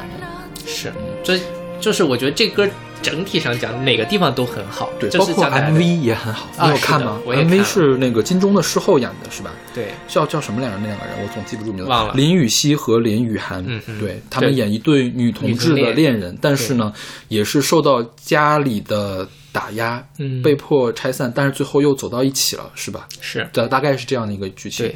这个 MV 拍的非常的美，嗯然后那个魏如萱也在里面出镜，就每个人，当然林雨熙和林雨涵长本身长得就很漂亮，然后当然魏如萱也很漂亮了，但那个造型也很很棒，然后整个的就像拍了一个电影一样，嗯它那个调色呀，还有剧情呀、镜头、运镜都非常棒，我非常推荐大家去看一下。当时我听到这首歌，你知道最最吸引我的地方是哪儿吗？李格弟吗，是的，下雨不是李格弟，啊是下雨。对，夏雨和李格弟是两个人，其实是一个人了。就是在写词的时候，他叫李格弟，嗯他自己作为诗人出现的时候是夏雨。夏雨是我知道的诗人里面读诗最好的一个，嗯没有之一。对，就我还没有碰到谁读自己的诗比夏雨读得好，就是因为我们我无数次的提到这件事情，我感觉就是夏雨可以让给自己的诗一个官方的解释，嗯嗯。就通过朗读而给这个诗一个官方的解释，包括它的这个唇齿音是怎么发出来的，它都是精心设计过的，然后读出来的，嗯，而且很悦耳，这种悦耳就是让你觉得很舒服，好像这首诗它本来就应该长成这个样子。是，对。包括像他在这里面，就是我不知道，我已经给了我的早上这首诗，嗯。它的断句其实挺有意思的。是。你我们自己读这个，其实我们会有一个习惯性的断句的方式，但是它并没有在那个地方停顿，它在另外一个地方停顿了。，嗯，哦，你听完之后觉得哦，断的还蛮有道理的，让这个诗的韵味更多了一些。对对对，可能性更多了。是的对，嗯所以就是呃，像夏雨在这个这个诗插进去之后，你不不仅不觉得违和，反而是把这首歌拔的又更高了一层对，魏如萱之前干过这个事儿吧？之前是哪首歌里面好像也找夏雨来啊、有是吧？对，我忘了是什么不允许哭泣场合那张专辑里面的，具体叫什么勾引吧，还是可能是，可能是啊对对对，对，就是。但后面其实李夏雨并没有经常的再出现嗯念诗了，对夏雨念诗是不是主只出现在过两个地方呀？一个是夏雨自己的专辑，还有一个是魏如萱的专辑，可能是这样。是吧？对，所以李格弟的关系跟夏雨跟那个魏如魏如萱萱特别好，是吗 有可能。？OK，嗯。那我们说说这张专辑吧。这个专辑既然进了我们前二十，我们到时候专辑榜上就再不提它了。对对对对我们我们给大家选点不一样的东西。这张专辑其实我自己觉得，嗯，大家评普遍评价是魏如萱当了妈妈之后比以前要内敛了一些，我觉得很好，你知道吗？我觉得也是。对，我觉得之前有点太炸的。她上一张专辑叫什么《心花路》，啊，心花怒放，对，心花怒放其实也挺那，也不是很就没炸有对，没有那么激烈了。所以其实我觉得魏如萱是一步一步的让自己变得稍微有一点温润，当然你还是能听出她的那个个性一点都没有少，是是但是她用了一种相对来说更容易被人接受的方式，把自己的个性展现出来。对，但是她的那个首发单曲叫什么《恐慌症》是吧？嗯那首歌我是真不是特喜欢就我可以给打 B 了，不会打 A 的那种。也也可以勉强打 A 了就是我很宽容的，就是没有那么喜欢那个歌。当时还觉得哦，是不是要走神婆路线呀？嗯然后专辑出来还真不是，是就就只有那一首歌《神婆》，我觉得还挺好的。对，魏如萱，反正我觉得，呃，他还没有拿金曲奖，我真的很希望他通过这张专辑拿一次。就是我真的是，呃，这么多年以来，他自从从自然卷出来之后，我最喜欢的一张专辑。OK，然后他这个专辑叫做《藏着并不等于遗忘》，嗯它是出自安徒生的一个短短集子，有三个故事的短集子。然后他说，意思就是说，每个小故事就像就那个集子里面每个小故事，就像专辑中每首歌曲要传递的一样，都藏着一些东西。嗯嗯所以我觉得奥菲利亚他这个。他藏着东西就很多了嘛。嗯我们我我，因为我我其实只对这首歌去仔细的去分析他他要干什么，你就可以从他的歌词，我觉得他歌词写的很简单，就是你不仔细看，你是体会不到他背后又有哈又有那个哈姆雷特的这个嗯这些故事的是吧？但是你只要深挖一挖，好像每一首歌都挺复杂的，都有后面的故事。是的对，而且其实他虽然用了一个哈姆雷特或者奥菲利亚的故事来比喻对，但其实他讲的是我们每个人在生活中都可能遇到的这样的事情有。可能未必是爱情，对，是吧其他的事情，你在所有的时候，我们到底要选择什么？就 to be or not to be，不仅哈姆雷特在选择，奥菲利亚在选择，你在选择，我也在选择。OK，然后他还有首歌叫《比个所在》，嗯他是用呃普通话、还有台语、英语和粤语四种语言来唱的。然后唱的是想念，他分别想的是谁呢？想的是父亲卢凯彤，还有他的猫，嗯，因为魏如萱应该跟卢凯彤也是特别好的关系很好是。那一年卢凯彤拿了金曲奖的最佳作曲人嘛，嗯然后就说感谢我太太那一次，就是魏如萱给他颁的奖。哦所以其实除了卢凯彤那番话很什么，大家最典型就是娃娃一直在台上尖叫啊啊 什么的，卢凯彤。然后还有很多大陆不太熟他的人就说这哇这这疯婆子是谁？之类的。但确实能看到他们俩的关系真的特别的是是是好，是是。对对对，其实卢凯彤今年还发了一张 EP 嘛，嗯，对我我给了一个很高的评价，就是我我给的好像也不低吧？进了我们前五十了，已经。嗯对对对，嗯。就是我觉得，呃，那个我们可能不会专门拿出一首歌来讲了，嗯。对。但我觉得那首那张专辑，我有机会有机会会放的，我觉得那歌对很好听。是是是，其实也体现了说卢凯彤在可能他人生最成熟的一张作品，嗯。但很可惜的是他没有把这张作品做完就离开了我们。是是是，对，就是非常推荐大家去完整的听一下魏如萱这张专辑，就是我觉得大家会喜欢的。是的，旋律也很棒，又没有那么刺激，是而且，嗯，深挖一挖是很有深意的。对然后魏如萱也很会拍 MV，可以看一下她的所有的 MV。是的，是的。OK，那我们来听这个听众选择榜的第几名？第我看第几名？第第四名，第五哦，名第五名，听众选择择榜第五名，也是我们不一定音乐广播的呃年度专辑第十一名，来自十七名，十一11名十一名啊，对这么高呀，很高的一个啊分数，来自魏如萱的《Ophelia》，出自她二零一九年的专辑《藏着并不等于遗忘》。日出是免费的，夕阳也是。深夜是免费的，星光也是。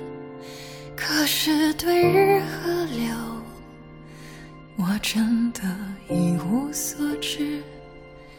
他是风的在星期一，可是星期五他完全清醒。他从长廊深处朝我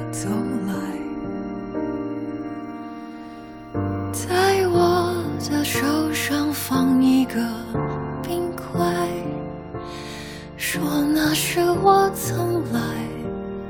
没有看过的海浪，冰块都还没有融化，他又开始说那些疯了的话，to be or not to be，to be or not to be，to be Ophelia or not to be。To be or not to be, to be or not to be, to be Ophelia or not.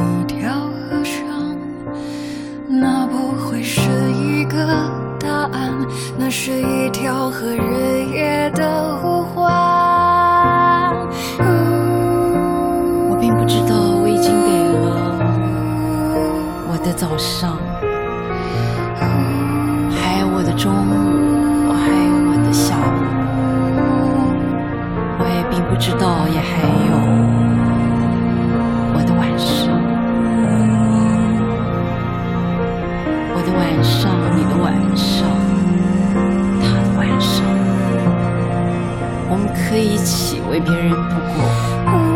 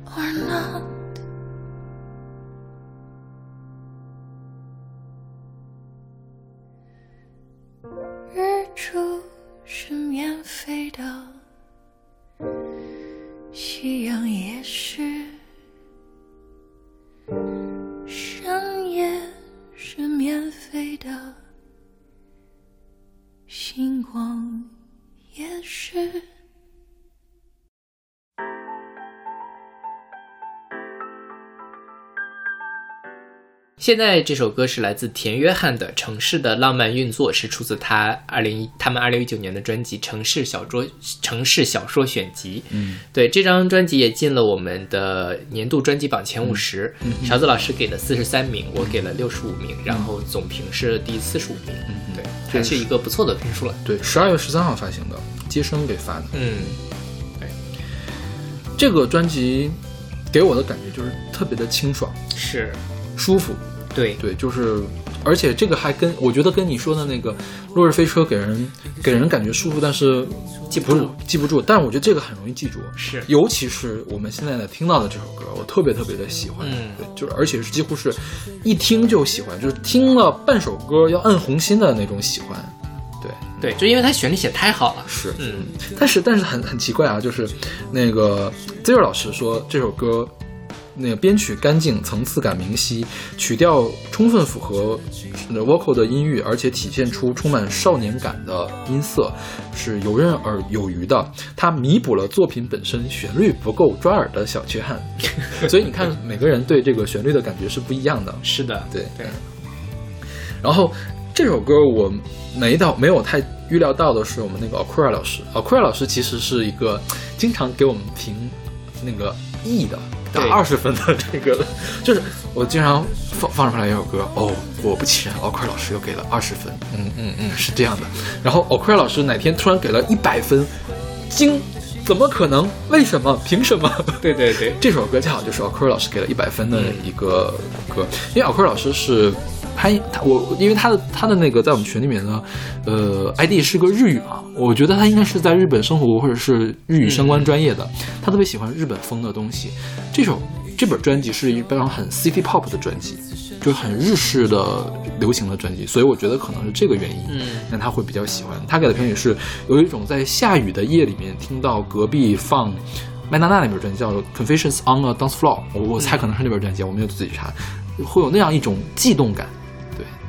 对，哦，那这是很高的评价了。是是是，嗯，对，但其实说实话，我自己听这首歌也有一点那种悸动感。是吗？对，就是呃，会让人觉得，其实能激发出来一些很复杂的情绪在里面。对它，你说它是一个很呃欢快的歌曲嘛，也不是；它忧伤嘛，好像也没有那么的忧伤。它的那个情绪正好卡在了那个之间。一会儿那个曹阿姨会讲清楚这个事情。对对对，曹阿姨就说嘛，《城市城市的浪漫运作》这首歌是带着浓浓的田约翰气特质的一首单曲。开场明明是欢快的城市小品，诙谐的变调里却暗藏着悲伤丧气，直到听完才明白，原来是首荒谬的城市小品。嗯就像田约翰的团名“团中带丧”，这约翰也就是 John 带着 Dear John Letter，就是绝交信的这样的一。，Dear John Letter 一般都是分手信，嗯，分手的时候写 Dear John Letter。对，就是的那种诀别感，却偏偏用 sweet，也就是甜来中和这种丧。嗯，然后男女主唱的音色也分别承担了丧和甜的功能。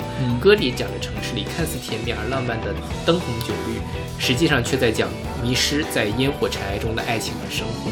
对，我觉得这个曹阿姨就把我那些想说但是没说出来的东西说的很到位。对，是是，对是。田约翰这个团，我就觉得台湾这些团我总分不清名字。嗯还有什么甜梅号是吧？甜梅号是个香港的团是吧？不知道。反正反正反正也是就类似的这样的团，嗯我总搞不清楚来名字。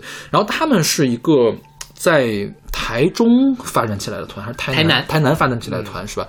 但是他们现在大部分人都跑到了台北，嗯所以这个它不叫城市小说选集吗？其实讲的是他们自己的故事，就是自己的感悟吧。嗯就是我们从相当于从小地方去了一个大城市，城市，然后来接受这个大城市里面非常复杂、非常紧张的一种生活，然后这样一种冲突的感觉。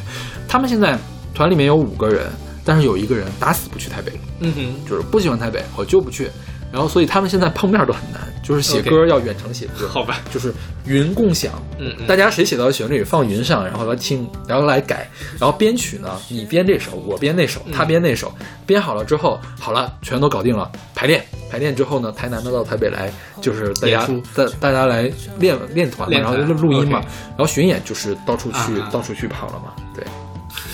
所以我觉得他们也挺有意思的，他们，呃，有几个人是在全职的去做音乐的，嗯。然后还有其他人并不是全职的音乐家，就是他是他们都是他们这个四个男生都是理工科专业的，OK，只有这个女生是学音乐的，所以他们当年是在音乐社团里面起来的，嗯。大学的音乐社团里面起来的，我觉得也算是这个校园音乐走出来比较成功的一个东西吧。对，他们是台南的国立成功大学，啊成功大学。OK，然后这张专辑，说实话，我觉得我给的是六十五嘛，嗯其实也还不错。但是说实话，除了有几首歌之外，啊对，其他的一些歌你就哦很清淡很美好，但是有点记不太住。嗯哼，对，就是它还是说整体的专辑没有到达这样的一个单曲的水平上，所以稍微我觉得还是可以继续的有改进空间了。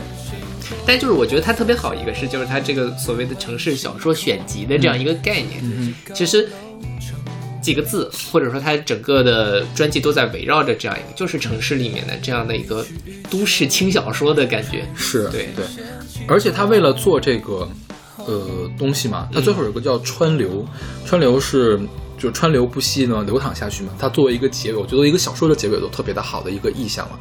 它最后有一个附录，附录呢是在台北捷运西门站的环境音，然后嗯有录过这个录下来的这个。捷运划过铁轨的这个声音，然后录过录下来三种语言报站的声音，然后作为一个小说的结束，就是我觉得它整体的设计的特别的好。是，然后它的专辑的封面是一个蓝色的这个东西嘛，他们是在公馆水源市场的一个偏僻的门里门门旁边拍了一个门的角落，那个房子是一个蓝色的，然后加了一点滤镜嘛，就搞得特别的特别的现代，好像是画出来的是吧？嗯但其实是一张照片。哦对。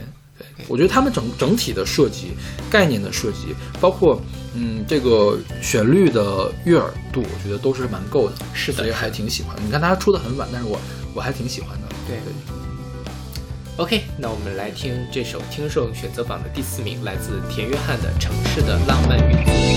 人们擦身而过，一个笑容都显蹉跎。应付谁的问候，成了最日常的荒谬。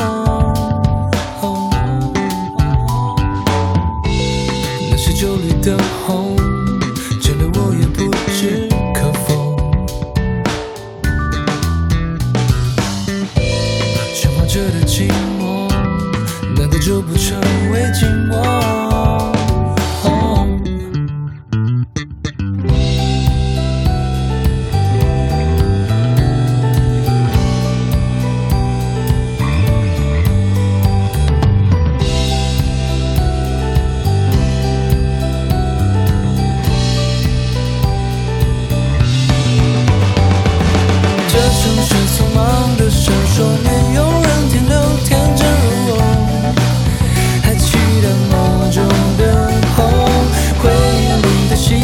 水长流，有什么结果都是一种过分感性后的诉求。霓虹扮演星空，情人对着高楼承诺。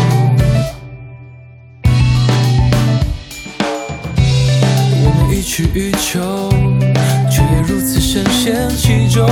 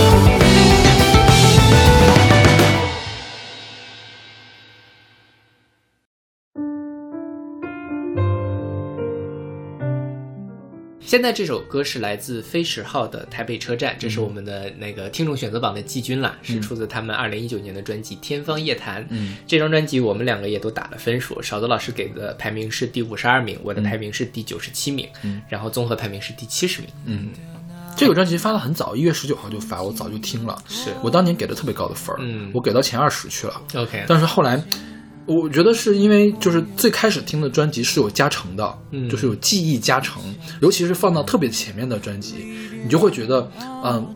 它好像是一个不可撼动的一个地方，我我我后面的专辑往前比，比它好吗？好像没有比它好，就是但是我又没有一直反复的去听那本专辑，嗯嗯嗯所以记忆就会发生偏差。后来我又重新听了一遍专辑，所以我才把它位置又降下去了，降的还挺多。是啊。然后这张专辑其实是一个比较古典的专辑，嗯就或者说怎么说呢？你你你比较懂这个，你当时的评价是什么来着？也不能说比较古典嘛，我觉得它就是用了一些古典的元素是吗就不那么流行。？OK 你可以说不那么流行，但我觉得好像也没有很古典，OK，嗯，就是比较传统，你不觉得吗？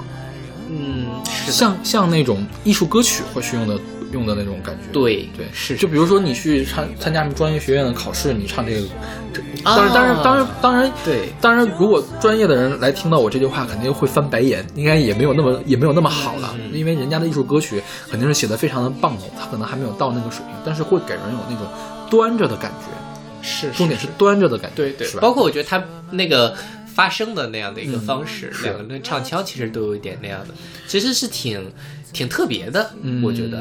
你可以怎么理解呢？是不是像像李玉刚是唱传统音乐的，你可以把它理解为唱西方音乐的李玉刚那种感觉？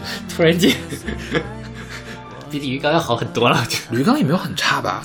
嗯不喜欢，不喜欢。我觉得李玉刚没有很差了，我觉得李玉刚在他们那个范围，他是啊顶尖的一个水平了。OK，对嗯，然后这张这首歌只收到了一个评价，是吧？是，对，嗯是 Spruce 老师，然后四老师，对他说台北车站。钢琴含蓄浓厚的音色，歌曲歌手深沉缠绵的演唱，走到内心的深处，引人去安静的倾听旋律诉说着的悲伤。嗯，对我觉得说的很很很中肯，就是一方面是他那个钢琴，嗯或者他整个的这样的一个编曲，包括我觉得他和声，嗯其实都是那样的，端着的，对端着的那种感觉。然后听起来学院派，是的，是吧是的那种感觉然后最后它是这种娓娓道来的这样的一个，嗯呃，稍微有一点哀愁的嗯这样一个感觉。然后这张专辑其实大部分的风格跟这个是比较像的，是对他一张一整张都是这样的。其实我比较理解四老师为什么会喜欢这张专辑，我我很摸得透四老师的这个，因为你们都学钢。琴，不不不不不，四老师是学过写歌的嘛？我觉得这个是写歌教材里面会给高分的一个嗯东西，就是用了用了很多教材里面会提到的技法所以他会比较喜欢。嗯对，就是就是换过来讲，就是比较传统的一个一些东西了，明白。对吧？对，嗯就是你太新潮的，苏老师可能还不喜欢。所以这张专辑我自己包括这首歌的感觉，就是哦，它很优美，嗯哼声音也很好，嗯但是就是有点无聊。我倒没觉得无聊，嗯我还挺喜欢的。我所以我我给的分挺低的，是对对，就是因为我觉得是挺挺 boring 的。包括你就像这首歌，我我说实话，这个时候歌的旋律很容易记住，嗯就给我印到我我的那个脑海里。其实我听了这首歌，其实你很早就给我发过这首歌，后来我也去了台北车站。我今年去年不是去了一趟台北嘛，我就在台北旁车站旁边住。哦，他唱的这个意思吧，好像也就是台北车站我在此时此刻得到的那个意思，嗯但是还是有一点点的隔靴搔痒之感。，OK，就是他没有唱出我让我眼前一亮的东西，嗯，所以我自己无论是单曲也好，还是专辑也好，没有给一个特别高的分数。OK 但你说它好听吧，其实还是挺好听的，嗯对。然后这个飞十号其实是一个二男生二人组的一个组合，它是来自北京的北京的高磊和重庆的于文飞，他之前上过好歌曲，然后叫苹果园。对苹果园乐队，但是苹果园组合，但是啊，但是嗯我后来想了一下，苹果园组合这个苹果园还真不是青苹果乐园那个苹果园，是什么呢？是北京的苹果园地铁站。我觉得也是，对，因为他这本专辑里面还有一个跟台北车站一块儿发的单曲，就是双单曲嘛，对叫《太平桥》。太平桥是用了一个特别京腔的旋律，嗯，但是还不是京腔的啊，京腔的有点京腔的唱法，但是还是那种端着的那种感觉。对对对就感觉是感觉是中国爱乐在拉凤凰传奇的感觉，嗯嗯是吧？就是就是那样那样的一种感觉。那我我我再多说一句，中国爱乐拉凤凰传奇那本专辑非常非常的难听。我并不是说想说它难听的这件事情，而是说就是想，好像是用一个高雅的西列西方古典的东西来表现一个市井的市井的一个东西。对我觉得这个创意还是蛮好的。是而且他这张专辑其实概念也很完整，它叫什么来着？它叫《天方夜谭》嘛，谈是谈话的谈，然后它其实是描述了世界不同的，他他给他的歌设定了不同的地点，就好像是一千零一夜里面在讲故事，然后讲这儿的故事，讲那儿的故事，发生在不同地方的故事，我觉得相当于是一本旅行的小说集那种感觉，对对，因为其实，呃，说到这个苹果园组合，我当初看好歌曲的时候，我是有印象的。嗯啊，因为两个人一方面长得都还蛮帅的，嗯另外一方面，呃，当时他们唱的那首歌其实也很好听。但是你仔细听一听，跟这个歌其实也是差不多，差，就是整个套路上会嗯类似一些。嗯你当时就因为好歌曲是好几年前的，你当时去听哦，觉得还挺非常悦耳，很动听，听多了就觉得有有稍微有点腻。，OK，然后那个为什么叫苹苹果园呢？我猜因为那个高磊，就是那个北京人是门头沟的啊，啊，所以他们要进进城，估计要是走走苹果园，或者他们住苹果园之类的吧。对。然后他们自己在那个时候也说没有固定的工作，一直在畅游，嗯就是呃旅行，然后演出这样，所以他们出这样一张以旅行或者说旅途见闻为主题的专辑，非常的合适。嗯对，也是我觉得也是有他们的积淀的。嗯，我还是蛮期待他们能够做一做一点点更亮的东西出来。现在这个东西对我来说可能稍微有一点无聊。我觉得，我觉得这个东西对我来说就已经很亮了，而而且我觉得它不会往你喜欢那个方向发展，你觉得呢？你喜欢那个方向，并不是他们的长处，那倒也是了。对对对对，他们的长处就是这种听起来反流行的旋律，嗯嗯然后像宏大叙事一般的这种编曲，嗯嗯嗯是吧？这是他们的长处。我觉得你非得让他们去做那个小清新呀、什么的，哦我觉得就就做的就不行了，那肯定是。对，这我当然也没有希望他们转成那样，就是他们我我，但我也不知道该怎么做了。嗯就是说，我是觉得说，在他们现在这个东西能。出来一些东西更能抓到我的心，嗯，也许是作词上也能抓到，或者是什么，就比如说说说到这首《台北车站》嗯。也好，我到台北车站的那一刻，我其实脑子里面就想到了这首歌，嗯。啊，它因为这个歌全旋律真的是挺挺能印到那个台北车站什么什么，对，但是就哦，好像也就那么回事儿 OK 呃，能想到，但是。嗯。就还不如我自己在台北客车站感受到的那些东西更直接或者更深入 OK 所以我觉得稍微有一点点的什么 OK，我突然想到了小马老师当年听到这首歌的时候给的反馈，啥呀？漫长的三分钟啊，不对，不是漫长的三，漫长的三分钟是说的是我们、那个、赛貂蝉，对，是那个我们的听众选择榜最后一 最后一名。哎，我们说一下这个事儿吧。我们第一名就是纯按算术平均分，就没有校准，然后算术平均分。一会儿我们第一名大概是接近九十分，嗯嗯这个状态。赛貂蝉多少分呢？三十多分，几乎所有人都给 E，你知道吗？对对对对。其实我也挺挺挺挺意外的，因为我还挺喜，我觉得那歌还挺好听的。那后来小马跟我分析的是。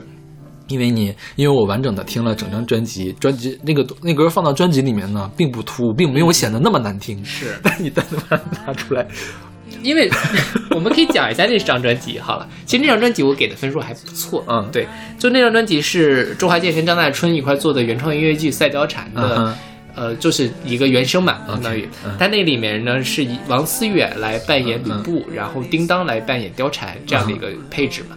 然后那个其实就是呃吕布跟貂蝉的这样一段对话，嗯哼，嗯，单独拿出那首歌来，你就会觉得哇，你在干什么？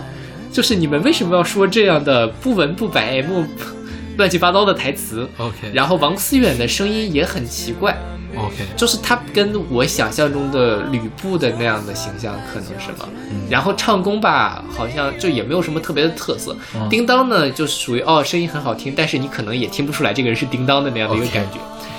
然后那张专辑里面有几首歌其实是周华健唱的，周华健跟王思远嗯出现在同一首歌里，周华健的声音一出来，你就哦，这个人是周华健，这个人的声音，这个人唱的真棒东西真棒。嗯。然后再听王思远，嗯，I 就 don't 是 know 有点，就记不住。嗯但是那首歌作为一首音乐剧的歌曲，放在整张专辑里，我觉得是很合格的。嗯当我听了那么多的情绪的铺陈，再去理解说为什么吕布跟貂蝉要唱那样的一段，用现代的话来唱嗯那么一段歌，我觉得是可以接受的。所以如果你让我听完整张专辑再去评那首歌的话，我会给一个更好的评价。那张专辑我也很喜欢，甚至我其实有一点想看一下他们现场到底应该会是怎么演的。OK 对，但是就是呃，我也很能理解听众们为什么都给了一因为真那个真的是漫长的三分钟。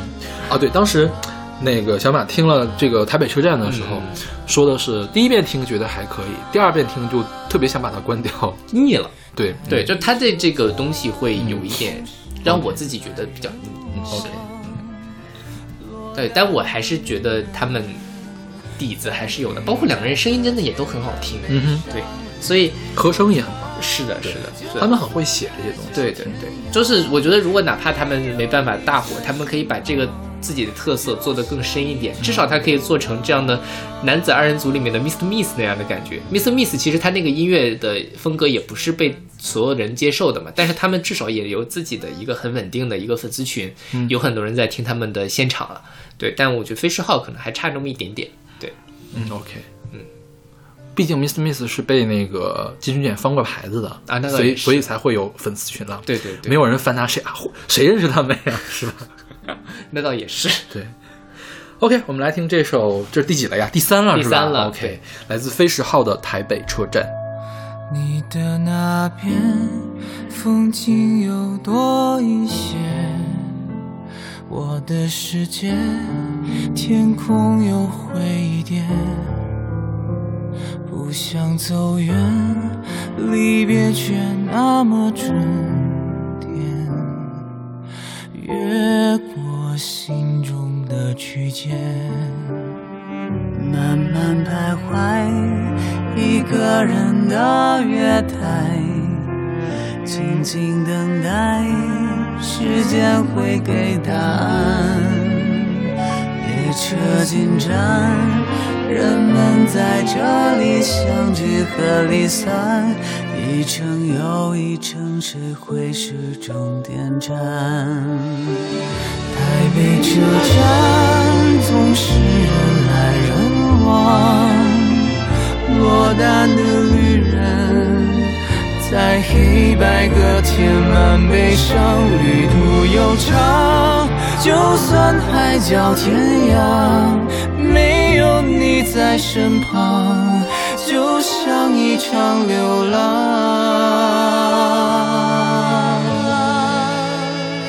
列车满载我所有的情怀，短暂假期此刻已经装满。城市的光，云在傍晚下慢慢的散开，我就这样安安静静的离开。啦啦啦啦啦啦啦啦啦啦啦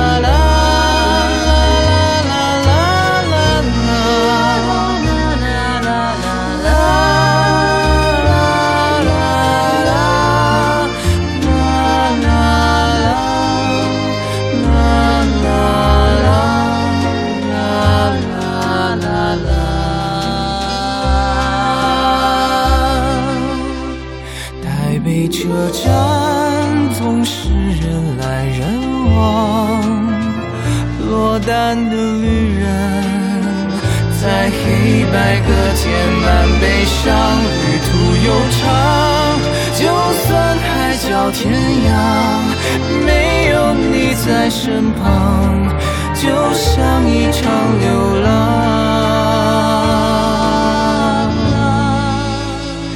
列车满载我所有的情怀，短暂假期此刻已经转弯。城市的光，晕在傍晚下慢慢的散开，我就这样安安静静的离开。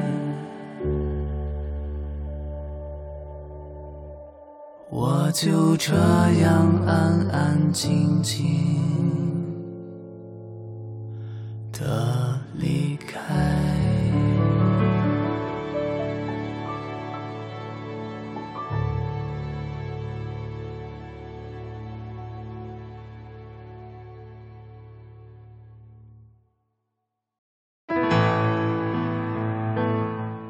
呃，听众选择榜的亚军曲目是来自丘比的《致凡》，是出自他二零一九年的专辑《致凡》。然后这张专辑也是我们的年度第十名。嗯哼，勺子老师的排名是第六，我的排名是第二十二，总评是第十。嗯，很高的一个评价了。对，丘比是唯一一个，只要我们做榜单，他出专辑，他所有的专辑都可以我给 A 的，嗯都可以排到前十的一个歌手。是，其实丘比这张专辑是一九年十二月二十号发行的，嗯刚好在我们马原马勺纪元法的最后一天。马原 可还行，想起了一些本科时候马原是谁啊？马克思主义原理。哦，这样啊！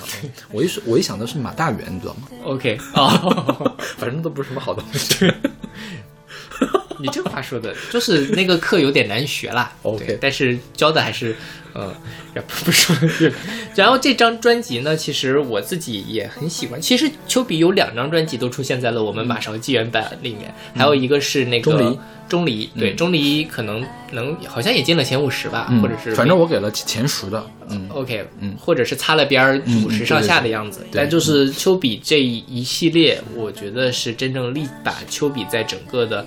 呃，华语乐坛里面的这个位置给确定下来了，他是是一个非常非常有才华的一个音乐人。是对对。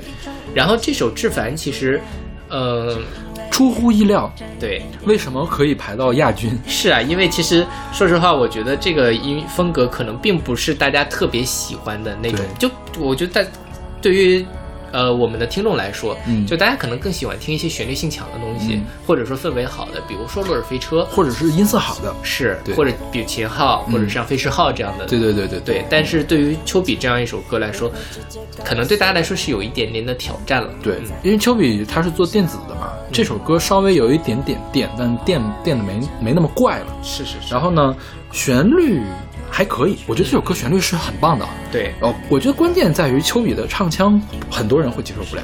是他是一个一男一女的这样一个状态。你说他是一个男生，OK 是可以的；你说他是一个女生，我觉得也可以。嗯嗯对对对对。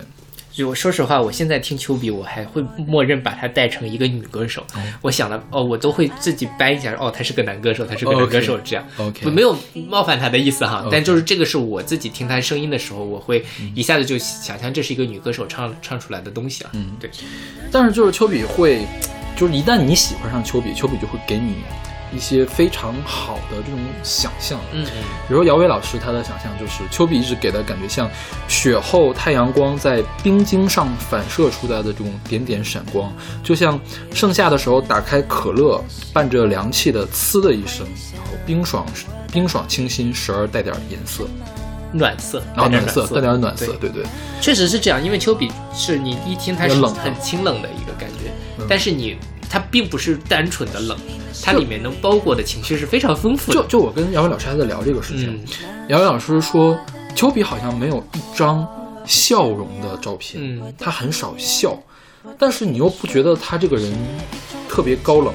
因为他总是出现在花朵呀，就是非常漂亮的这个色彩之中，对，对，而且是暖色的那个色彩是经常常见的是。所以我觉得这个就是挺神奇的一个东西。对，然后呃，李小宁老师也说说这这是一首沉静的电子乐，是一个内敛的男生，心心潮澎湃却语调平静的表达自己的信念。是我觉得这就说的是什么？就是表面看是冷，但其实内心是非常的涌动的。但是他用这样娓娓道来的方式，呃，很平静的说出来，反而能更能打到听众的心里面去。是对，然后自由老师说，这首这首歌虽然叫“致凡”，就是“致凡”，它这两个字是“致”是那个怎么冬至的“至”，对，繁是繁琐的繁，虽然叫至繁，但是面对当下用繁琐的配器和人声把歌曲塞得满满当当的歌坛趋势，显然这首歌是做减法做得非常出色的一个典范。对，其实我觉得这个也是丘比取专辑名字非常厉害的一个地方。嗯。他明显写的虽然写的是至繁，至繁就是繁到极致嘛，嗯。就是就是繁复的到达繁复这对对对对，或者到达繁复这个，但其实他他他自己的解读是，至于那些繁琐的未来，嗯，对他其实并不是想做繁琐，对而是想来。当当我们谈到繁琐的未来的时候，我们会怎样谈论？是他们想他想说的是这样一个事情，这所以他还是用一个很很很减法的，呃或者你其实你这是丘比的特色啊。对对对丘比是做极简实验的嘛，是是是对。对，然后把它做的很高级，说实话是我们去年讲大放的时候嗯就应该介绍过丘比。丘比本人是学舞蹈出身的吧，还是学打鼓出身的呀？反正要么就是先学了舞蹈，后学了打鼓；要么就是先学了打鼓，后学了舞蹈。总是学了很多东西，然后突然想要去唱歌，然后就去唱歌了。然后一三年的时候，跟滚石签了一个长达七年的合约。我们现在听的这个唱片也是滚石电音来出的嘛，然后就接连出了四张正式的专辑：正正、大放、钟离和志凡。然后基本上每一张就是后三张都是在。每年的年末就是十二月的最后十天发行的，对对对今年刚好是赶到了前年，要不然就变成后一年的是的第一张专辑，对对对，是吧？是然后我觉得丘比在做大放或者在做正正的后半张的时候，就开始在构思这四张的整体的一个状况了。你看，除了正正的少数几首歌，这四张专辑所有的歌都是两个字的歌名。啊，专辑也都是两个字的歌名。然后他把这四张专辑的首字从把正正挪到最后去，是大中至正。对对他特意设计出来的这样一个东西。然后这首歌也是专辑的最后一首歌，也是四部曲，它叫华语华呃华语电音四部曲的最后一首歌。然后我听到他第一句的时候，我就浑身鸡皮疙瘩起来了。他第一句唱的就是：“这是我的最后一首歌，我想要对你说，在二零一三年你就听我的歌。”我说这个旗下的太宏大了，对。就是相当于是我说了一句话，唱了一首歌，把我这四张专辑都总结下来了，然后说这这几年我怎么样，你怎么样，你听我的歌会怎么样，我们将来要怎么样，这样一个感觉，对，它变成了一个跟他的听众对话的一个形式是是所以这首歌如果早出几年，我真的是一定要把它选到我们有一期做粉丝节目的那个里面。我觉得这是非常非常好的一种，嗯呃，创作者的自我表达。虽然我我们勉勉强强也可以算是创作者了，我觉得就是呃，OK，如果我们的这个节目做了很多很多，我们再回顾这个时候，可能就是跟听众们讲的就是这样的东西。他把这个用一个无论是他的词也好，曲也好，他的那种娓娓道来的。呃，表达也好，其实就把这样的情绪推到了一个很高的位置上。嗯，你看他唱的，那是我的梦，那是我的野火。我不想要我的音乐，我的艺术只是一种武器。我也不想只愿意因为这一点点过往丰富我的生活。我相信我的音乐把你带到我的面前，你直接告诉我不用再害怕了，投向我的怀中。我觉得这个真的是一个创作者可以说出来最真诚的话。是的，是的，对对，所以我特别特别喜欢这首歌。这本专辑里面还有一首歌我很喜欢，叫《一念》。嗯，它是一个中国风的。啊啊其实我当时想的是，《一念》那首歌更对我们的听众的胃口，嗯它听起来更悦耳。但是我思前想后，而且这个志凡他拍了 MV，他们 MV 也拍的。特别特别的好看，就是你、你你比较难以想象，就像丘比这样一个长相不能说特别特别出众的一个男生，怎么能拍的那么好看？怎么能那么好看？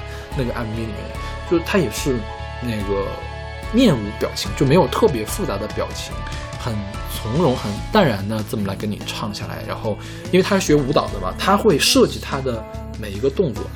嗯，可能有的人会觉得有一点点做作，但我真的不觉得做作，他设计的很自然了。嗯嗯。然后每一个运镜，他穿的每一件衣服，每一个背景，我觉得他都是精心设计的一个东西，所以我最后犹豫了再三，还是选了这个志凡。志凡，而且志凡这首歌我是在去年的年底十二月三十一号那天晚上来推的，我觉得也特别适合一个那天也算是我们两个创作者借由丘比来表达一下我们对于呃我们的听众的这样的一个感恩之情吧。对，而且那天刚好是我的我们那个音乐选择榜第三百首歌，对一年的结束，也算是感谢之前一年所有为我们评打分的就参与我们这个这个互动的这些朋友们吧。是对他们的一个感谢。对对。所以，呃，当时我们也分析过，是不是因为正好是那样一个点点推了对对高的分数？对对对，但无论怎么样，我觉得这就是这也是我们的一种跟听众的互动的方式。是是是是听歌本身就是一件很主观的事情。对对对。然后咱们简单说说这两张专辑吧，丘比的《钟离》和《自然》，呃，那个志凡志志凡，《钟离》呃，说说回来，我们的听众选择的榜单第一首歌我也选择丘比，嗯当时选的是《钟离》中的呃夜听，夜听的英文他写的 Chanel 嗯，香奈儿嘛，他那个夜听的给我的感觉特别像王菲菲的那个什么莫那个讨好自己。不是讨好自己，出路啊，对对对，出路，对，就是王菲，我不知道大家有没有听过《出路》，那歌一句没唱，嗯、王菲唯一唱的地方在背景里面那个哼唱的声，一直在说 rap，我想一下，王菲的 rap，其实也没有 rap，就是 spoken word，就是嗯，跟 spoken word 也不一样，spoken word 是就是念白了，我觉得。它是有数来宝的，嗯。它是有节奏的，对，它是有节奏的，就是也可以把它算成 rap，嗯。嗯，因为 spoken word 的话，那个像下雨，它才叫 spoken word。OK，它是用说话的方式来做的，嗯，而不管音乐的节奏是怎么走的。王菲啊，还有丘比丘比还是在嗯。按着节拍来打节拍的这种感觉。是。但是那首歌大家就很不喜欢，因为所以所以我觉得，呃，第一，他这个方法太前卫了。嗯你想，华语乐坛女歌手，女歌手了，就是流行歌手吧，非说唱的歌手里面，把一个念白或者是把没有曲调的词唱成那个样子的，就是有两个人，一个是王菲的出路，一个是丘比的夜听。对是的。而王菲的出路肯定也不是王菲的热门单曲，大家对肯定也不会去喜欢这种。一般情况下就是只有非迷很热爱对对对很爱王菲，能从那里面读到一些对对对对私人的情感。对对对，所以当时我的感觉就是，哎呀，这个丘比是在向王菲致敬。嗯嗯，对他那个歌写的也，他每首歌其实讲的都很复杂，都有一个故事在里面，而且丘比好像每一首歌都会拍 MV，嗯他是信奉那种视觉和听觉要一体的。其实我觉得他某些艺术都是行为艺术了，他是他想把自己整个一个人活成一个艺术那种感觉，对，所以他整个的整体感特别特别的强。然后钟离当时他找的是谁呀、找的是沈安给他做的编曲。嗯嗯今年沈安也出了一张 R&B 的专辑《梦里的梦》，是吧？是对，那个我排的也还蛮高。啊，我排的还可以。梦里的梦给人的感觉就是一个 R&B 丘比，嗯就是丘比到了夜听，I'm a Chanel girl，啊，对，而且而且就比自己唱出来 I am Chanel girl，、嗯 就就特别觉得就更加的雌雄莫辨了，你不觉得吗？对，其实你也，其实说实话，我觉得对于丘比来说，他可能比我们更早的能够思考到性别究竟是什么。其实我们认认真真去探讨性别，嗯。就是性和别这两个字，嗯。它背后有很多很深的，就是一个男生其实为什么不能唱 I'm a Chanel girl？、嗯。我的性别为什么一定要固化成一个男性，或者是怎么样？OK 或者这这里面这个我们就对对，这个这个可以专门讲一两期节目来探讨性别这个问题了。对对。对但就是如果大家听他们的歌的时候能想到这些，我觉得可能你自己对自己也有一些反思，或者对于社会的结构之类的。对，给人感觉就是丘比它是有很多分支的，它每首歌都可以分支出一个宇宙出去。那沈安的那本《梦里的梦》呢，就是 I am Chanel Girl 完了之后，就是沈安了。嗯嗯，沈安他用了一个更加雄性的声音，然后 R&B 的声音来唱这个夜听里面灯红酒绿的一切的故事，它的前世，他的后世这种感觉。对，对，所以沈安那本也很喜欢，而且钟离是沈安编的曲嘛，就听着很丘比，嗯就是也不能说很丘比，就是很有丘比的这种风格，可能也是沈安的风格，他们已经合二为一的这种风格。然后丘比其实他的这个他的邻居沈，沈安是他邻居嘛，他有另外一个邻居是知更，哦，知更今年也出了一张专辑，也是走那种迷幻风的，对，就是迷幻流行，而且他是华研出的是吧？我记得是华研。好像是。还是哪个公司给他出？我当时还想呢，华研什么时候推这样另类的歌手了？OK，然后，然后这样我觉得就更加的能匹配了这三个人为什么会有一些相似的气质在里面。嗯嗯，是 从小玩到大，不知道。有可能。知更是我们的知更这张专辑叫做刘廷佐，嗯我一开始以为是刘廷佐唱了一首歌，唱了一个专辑叫知更。那个知更原名就是刘廷佐吧，OK，但是他用他的艺名，艺名作为那个什么，对。然后他是排在了我们的年度第三十一，嗯。然后勺子老师排名是第四十二，我是第十四十三，嗯。然后沈安是排在了我们的年度第四十三名，嗯。然后勺子老师排在了第三十二，我排在第七十一，整体都是进的前五十了。大家对对。对感兴趣，如果你听了丘比觉得还不错的话，这两张专辑都可以找来听。其实这两张专辑比比丘比更更容易易接受受。一些。对对对对对。对。其实我听这个丘比这首歌，我当时突然有一个担心，这个会不会是丘比的最后一首歌？会不会丘比觉得 OK，我这辈子唱歌已经够了，我要干别的事儿了，我我不当歌手了，我可以去玩别的艺术了。OK 对，就就是就是会会给人一种这样的感觉，好像我 OK，我我该做的都做完了，对对对我要去对开拓新天地了。对对，所以说他这个歌，我觉得是有那么一点点让人惆怅的感觉。是的。当然，我还我都我们都肯定还是希望他能够再去做的，因为他在春节的时候会再发一一首单曲，啊，已经预告了，是对，已经预告了，就是其实是这个四部曲的延伸。OK，对对，还有一首歌。期待。OK，那我们来听这首来自丘比的《致凡》，是我们的单曲榜的第二。第二名也是我们专辑榜的第十名。这是我的最后一首歌，我想要对你说。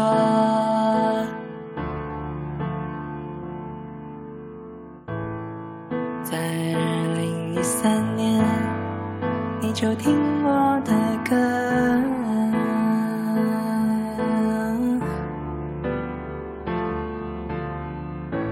这些年，我实现了我的愿望，而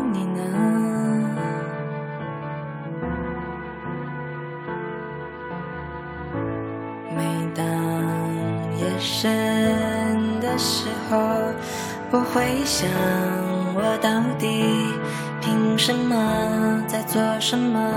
有没有人会爱我？每当我累到你的眼前，或是你的心里面，那是我的梦，那是我的烟火。我不想要我的音乐，我的艺术是一种武器，我也不愿，只因为这一点点，这一点点过往，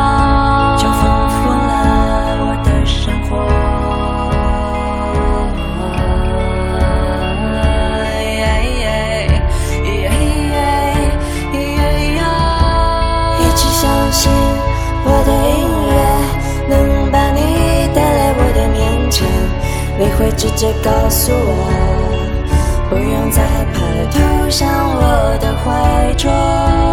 过了这么久，如果你要突然出现，请原谅我把你又推开，因为我不熟悉这种爱。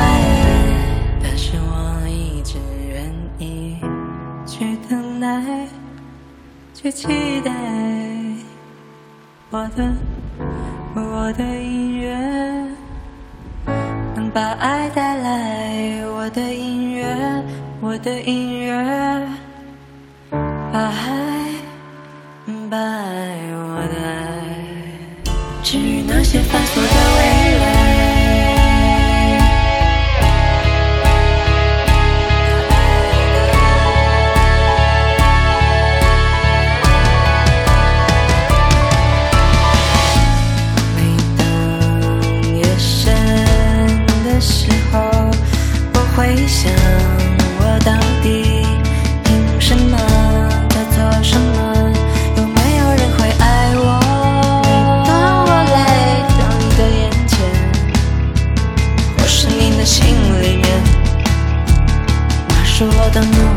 那是我的烟火。我不想要我的音乐，我的艺术是一种武器，我也不愿，只因为这一点点，这一点点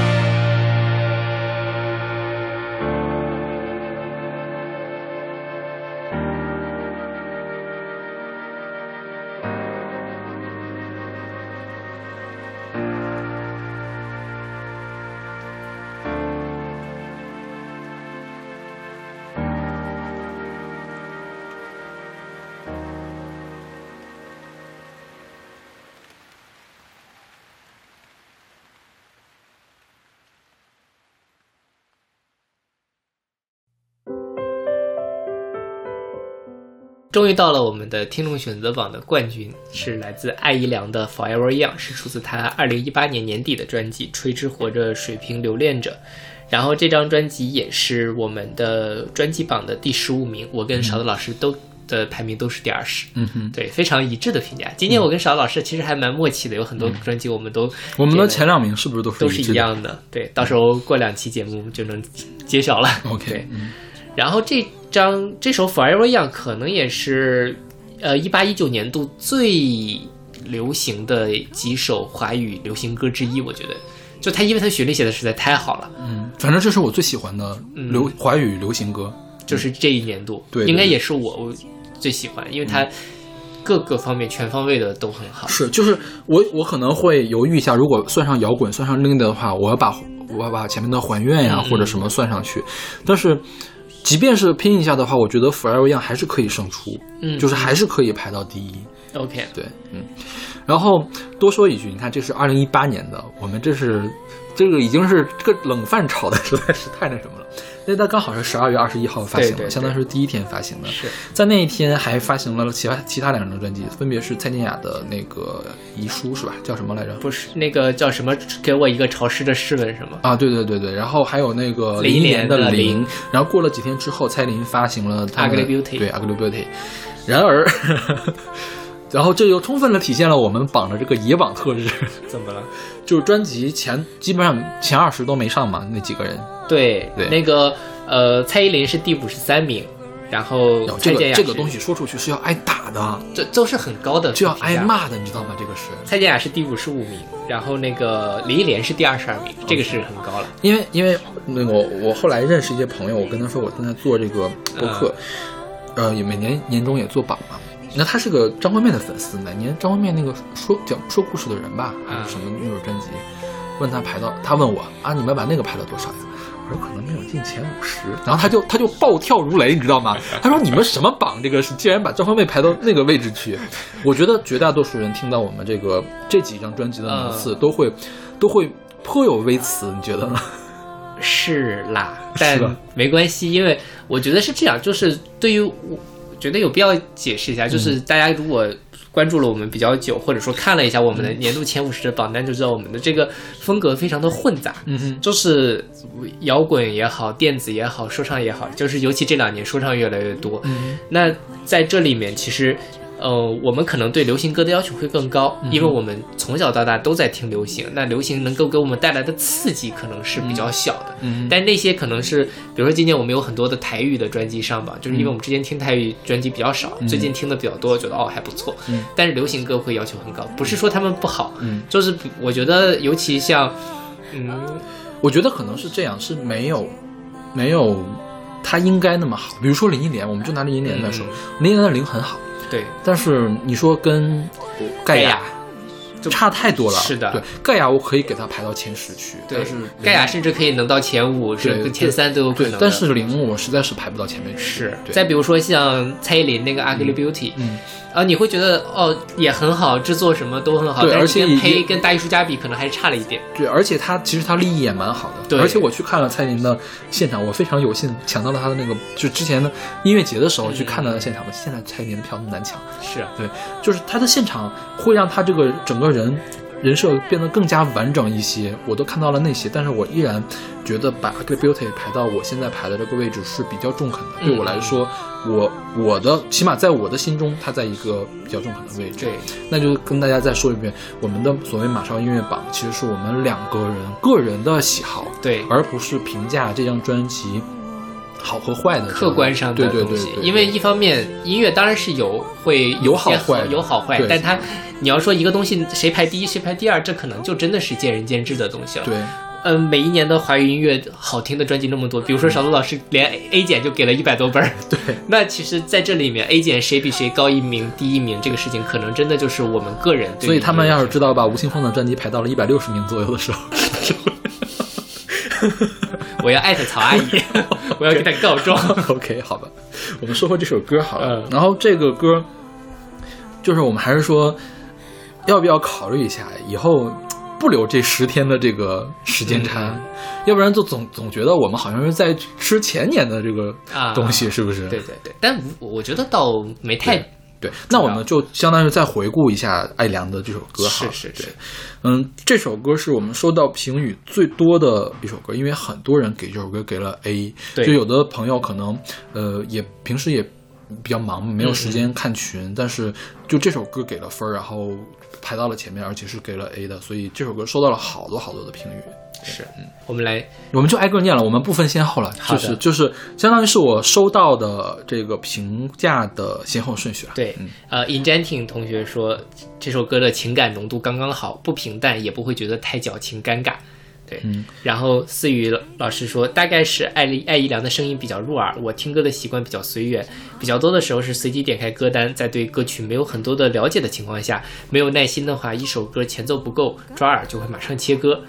然后听这首歌的时候，刚刚入职新公司，虽然有了新的开始，也抱着对旧关系的留恋，整个人比较矫情。这种抒情的歌很符合我当时的心境，心情欢脱的时候就会听点复古爵士，对抒情歌细腻的感觉也只有在心情低落的时候比较有代入感。但我这个时候就多说一句，其实就是人难免都会有心情低落，没有人能保证三百多天都是什么。但这首歌就是说，你只要情感上稍微有些缝隙，它就能马上进来的这样一是是是个感觉。嗯有些歌你可能要听一遍两遍才能听进去，但这个歌就是马上，只要你稍微有点难过，它就能击中你心里。嗯哼。对，然后是恒温电阻怪老师，他说有词语短语式的歌词，配上他浅浅的吟唱，让人在宁静中得到力量。这个所谓词语短语式的，就是他那个什么，呃，他那个它中间这什么是活得高亢低落，对高亢高低落，高亢低落高亢低落那那几个字，然后所有的歌词跟它对应的那几个词，我觉得这是他的歌眼，是的，这是他的歌眼。然后他的专辑，他这个歌里面还放了他的专辑的题眼，是吧？嗯是那个垂直活着，水水平平留恋着，也是出自这首歌里面的歌词。对，就是这个里面有很多可以琢磨的东西了。是是为什么叫垂直活着水平留恋着？对一会儿我们可以再来探讨一下这个。然后 D 老师说，其实我一开始主要是被他的旋律和唱腔感染。呃，你你也知道我不怎么看歌词，但是后来看了歌词，觉得也很棒，像是音乐更不加修饰，但唱功更好一点的张悬。对这个我特意去理解了一下，因为我从来没有把阿依良跟张悬联、嗯联系到一块儿，但是想一下，确实是这样的。张悬虽然他会经常写一些他的他的他的声音很平，他的声音很平，但是他经常用一些特别奇绝的那种旋律和和声。是比如什么《嫁祸进行时》那种歌，嗯嗯我觉得华语乐坛、流行乐坛主流主流歌手不会写那样的歌的，但是张悬可以写出那样的东西。所以说，张悬是很愿意用和声啊、旋律来修饰自己的歌的。但是艾怡良一般不会用这样的东西，他写出来的歌还是那种正统的流行歌。你一听这个这个歌给其他的女歌手唱，OK 也是立得住的，但是。但是他的唱功确实比张悬要好一些，对对对，对，因为艾良本身他自己其实也给别人写了很多的歌，是很多我们脍炙人口的歌，嗯，都是他写的，嗯所以他自己其实写流行歌的能力是非常非常强的。是，嗯那我看地老师，其实我从另外一个角度理解为什么艾怡良像张悬，嗯就是他歌词讲的可能是类似。前阵子我们录一期节目不是讲，呃，我得到的都是侥幸，我失去的都是人生。是垂直活着，水平留恋着，在我看来讲的也是这么一回事。我们只能在一条垂直的道路上行进，但是我们留恋着的是我水平之中我无法到达的那样的平行世界。是，对，嗯所以其实呃，这首歌其实我一开始也我这么看歌词的人，我一开始没看歌词，我都能被它吸引住，然后再看了歌词，你觉得哦，更加吸引了，更加吸引了。它的那个内核和它的表达和它的旋律是紧紧的扣在一起的。OK。然后是连元老师说的是，恋爱中有一种人，他诚挚、热烈、勇敢，他不计后果，迅速把自己融入到对方的世界里。回首过往，每一个他都那样不同，每一个他又那样相同。Forever young，我的模样成了你的模样。啊，觉得这段写的真的好好。就为连元老师点赞对，就是我自己说，就说这个谈恋爱这种事情嘛，嗯作为一个啊！就是作为一个爱那个什么情感主播，对，作为一个这个什么情感路比较呃波波折的一个人吧，我觉得就是其实你在面对着任何一个你跟他在一起过，或者说你因为一点错误没有跟他在一起的时候，嗯，我们为什么成为这个样子？就是因为我们经历了过去的那些人，就是我们在我们这样一个垂直的道路上，我们曾经都跟他们相遇，但是又分离，所以才成了这个样子。就是 forever 一样，我的模样成了你的模样你的模样成了我的模样。OK，然后是二花国国王。二花国国王他说是这首歌对我来说就好像一个大姐姐在温柔的告诉我要永远要永远勇敢并且无悔的去爱。我不想把这种爱简单的理解为爱情，我更愿意把它看成是对待人生的态度，永远勇敢的爱自己，永远无悔于人生中的每一个选择。希望我也能像歌词里那样，嗯，二十年后还是一样轻狂，一样不枉，永远勇敢无悔。啊，对，这个说一样轻狂，一样不枉，真的是、也是我自己觉得我特别想达到的一个状态。然后二哈国国王不是后来又补充了一段吗？说绞尽脑汁四十分钟，最后删删改改一小段话，感觉有点矫情。第一次听这首歌的时候的感觉已经不太记得了，今天重新再听，结合自己现阶段的经历，有了如上的感受。希望自己也能够永远无憾，永远勇敢，永远无悔，也算是本命年对自己的祝福。嗯对，也祝你本命年快乐。OK，然后张巡小朋友说：“辜负我曾辜负的，挥霍我将挥霍的，爱每一个阶段的自己。嗯”所以就是我觉得，就二哈国国王跟张巡其实都把这首歌从一个情歌的范畴里拿了出来。他在更广义的一个爱是吧？对更广义的爱、更广义的人生路上，我们也要怎么样的去保持 forever young 的一个状态。嗯，对，所以这歌其实就是歌词，你能够有非常多可以解读的东西。嗯它也甚至于我一开始听这首歌的时候，我都没有把它当情歌来听，嗯它就是我们人生这样这样的对过回望过去那样的那种。因为他最后说你要对那个女孩说你要怎么样怎样活着，我觉得他特别像给自己的一封信，对对对对是吧？就像给自己的一封信一样。是嗯。然后姚伟老师他是从这个听感上来说的，说是音符缠绕往上，像烟一样延绵流畅。这个就是对于非歌词党的我们来说，我对于我来说，我的第一感受就是高亢低落，高亢低落。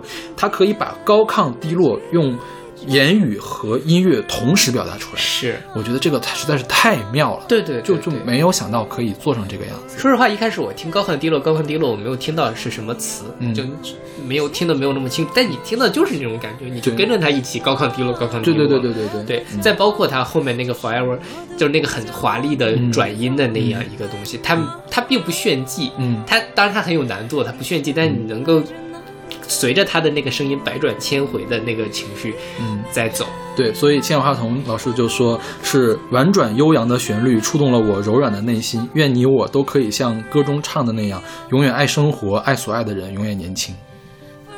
啊，这张这首歌作为我们听众选择榜的这个冠军实在是对太好了。是，也是相当于我们对于大家新的一年的对祝福啦。是就是是无论你是不是本命年，无论你过去的一年怎么样，嗯都希都希望二零二零年或者说以后更远的，我们都能够嗯在面对高亢低落、高亢低落的时候，保持这样的 forever young 的一个状态，嗯一样轻狂，一样不枉。是。我们单独，然后说下这首歌吧，就说一下艾怡良还有这张专辑。是，我今年去那个简单生活节也看到艾怡良的现场，我要再夸一次艾怡良。艾怡良真的是一个非常可爱的人。我上次已经说过了嘛，因为他后面是蔡依林，他就不断的在在在怎么说，再向蔡依林的歌迷们示好。嗯，上来就说：“我知道你们都不是来看我的，你是来看蔡依林的，对不对？我也很喜欢找令。”嗯，然后呢，因为他总在 Q 这个找令嘛，他说：“能不能不要一说我的时候呢，你们的鼓掌声音那么小；一说走令的时候，欢呼就这么大。你们为我欢呼一次好不好？” 嗯，不要生气了，就是特别可爱，你知道吗？对对对。然后，然后他在现场也唱了这首歌，就是我觉得现场的感觉跟你在录音室里面听的感觉是不一样的。嗯就是他现场啊，虽然艾良是这个选秀出身的，但是他现场当时是有一点点瑕疵的，就是有一两个音好像是有点劈了的感觉。但我觉得有的时候现场魅力在这儿，在你情绪特激动的时候，就是他唱到最后哭了嘛，嗯，在你情绪特别激动的时候，你能看到歌手情绪完整的爆发在你的面前，这个才是这个歌最完整的一个形象，你也是最容易被他打动的一个形象。然后我非常后悔的一点就是，当时我把这个那个完整的录下来了，然后我就把它拷到我的一个 U 盘里面，结果那个 U 盘被我搞丢了。你知道吗？我那天为了看这个这几个人，我还啊特意不是跑到前面去看的吗？啊我可以近距离的看到蔡依林的脸，看到艾怡良的脸，但可惜的是 U 盘被我搞丢了。没办法，让我们的听众们共襄盛举了。是是是是是，对。然后呢，再帮艾良打一个广告，就是当时艾良也在给自己打广告，说那个他的微博粉丝非常的少，大家可以有兴趣的话去微博上去关注一下他。啊，就是就是歌手下场子来求关注，我觉得这个事儿还是比较少见的。关注一下，我一会儿就去关注一下。艾良 其实这两年慢慢的他的势头也起来了，我是觉得因为是金曲奖肯定了他嘛，是我觉得他也缺一个这样的肯定。之是前对，再加上他自己也确实是非常的有实力。我觉得他是当下女就是女唱作人里面嗯写旋律最厉害的一个人，无论是给自己唱还是给别人唱。比如她给就是接来接连两个年度，再往前一个年度是徐佳莹的《言不由衷》，对也是艾良写的。然后再前面一个年度《Forever Young》也是艾良自己写的。我觉得这两个年度我最喜欢的华语芭乐，就华语抒情歌。都出自艾良的手，我就觉得还是挺惊讶的。我觉得可能再没有这样的人了，在是这个时代下面，对，尤其是在华语女歌手这样青黄不接的一个时代，尤其是在抒情歌这么难写的一个阶段，现在抒情歌可以说是，你说九十年代的抒情歌多厉害，他们为什么那么厉害？那就跟唐诗为什么在唐朝厉害一样，那宋诗为什么就不如唐诗了？唐诗都给写关写写好写尽了嘛，嗯能写的唐诗基本上都写尽了，你你插不着什么缝了。现在的抒情歌也是一样，为什么抒情歌都不能打？那就是因为流行的和弦就那么几个，你排列组合一下，你算一下能有多少可能？对你还得把那些不能听的给去掉。那剩下的，我觉得艾良能在这样一个前人已经走到这种地步的情况下，他还能再推陈出新，就是 做出来一张一一首这么好听的歌。我觉得这这本专辑里面，甭管其他的歌什么样，就算有这样一首歌，我起码给他一个四星，就起码给他一个 B 加。对更不要说他其他的歌还都做得非常的好。是对，它里面还有比如说什么什么莱特兄弟有罪罪，，对，对，还有一其其他几首歌，我觉得整体上来讲，给朱利安，对，当然肯定没有像你也不能奢求一张专辑十首歌都像都《Forever Young》一样好，对对对对。这已经就十年前可能十年前也不可能，我觉得没有一张专辑可以对，一首一张专辑可能有四五首这样的，就已经是封神的作品了。是是是，对他这张专辑，其实我觉得至少有两三首，可能已经是到很高的水平了。但是。这个就也是我觉得在过去的十年里面，你在华语流行歌里面，你都能找到它的位置的一首歌。嗯对，大家还是去听一下这个专辑。再说一下，就是其实艾怡良在之前的专辑我并没有那么喜欢，嗯，我总觉我我当时对他的感觉跟你对《落日飞车》的感觉很像。嗯，好吗？好，嗯但是不抓我，嗯，我就总感觉他是在披着一个别人的外皮在唱歌，在炫技。嗯嗯，他的声音很好，他的歌可以唱得很精巧，就是他唱 R&B、唱快歌、唱慢歌都很精巧，但是总感觉情绪少了那么一点点。但我也我现在也说不清楚为什么到了这张专辑我就特别特别的喜欢了。他上一张专辑，他拿金曲奖的专辑我都没那么喜欢，都没有觉得那么好。我觉得可能是一直都缺一个让我就打开让我对他打开心扉的一个歌。我觉得《Forever Young》可能是这样一首歌。是的。对，这这首歌出来了之后，我自己其实跟你想法也很像。艾良就是我，哦是很好，但是我说实话，我想不起来他声音到底是什么样子。是，对他没有像张韶涵，嗯，甚至像杨丞琳或者王心凌那么标志性的音色。对对对对，但是你有了这个之后，你就知道哦，这就是艾怡良是这样的，对对对，是的。嗯再听他其他的就能听得进去了。是是是，对，嗯。哎呀，就是我觉得这个艾怡良一步步的走过来，也非常的励志。是呀是是呀一开始他是超级星光大道是吧？对对，当时就是很，就是业界评论都说这个人不简单，嗯无论是唱，当时还主要说他的唱。他唱的就很不简单，是呀然后他可以写的这么不简单，我觉得真是太难得了。对，而且你再说一个不太好的，就是不太不太政治正确的吧，我觉得他长得也很好看，嗯嗯嗯，这个就很完美，你不觉得吗？是。就他的他的那种美是那种有一点点异域风情的美，知道吗？我觉得这个这个还挺难得的，对就是可以在相当于是他有一个非常好的机遇了。现在就是我希望他就是非常非常的希望他可以发展的越来越好。对啊，他是非常有潜力能成为华语乐坛的顶级天后。是是是是，对。OK，那我们这个听众选择榜前十名就给大家放送完毕了。对，再次感谢大家对我们这个工作的支持，感谢勺子老师的努力。真的，我觉得我看勺老师做这个事情，我都替他累。就是怎么说呢？嗯、一开始 我觉得勺子老师可能也有一些草要吐，我就自己先那个招招认了。就是本身一开始勺子老师做这个计划的时候，就说哎，小马你要不每每首歌都评一下嘛，毕竟也是主播嘛。我说啊，好啊好啊，我评。后来呢，我也拖着没评。后来勺老师就说啊，那我每个月月底把这个歌都发给你好了，你再评一下。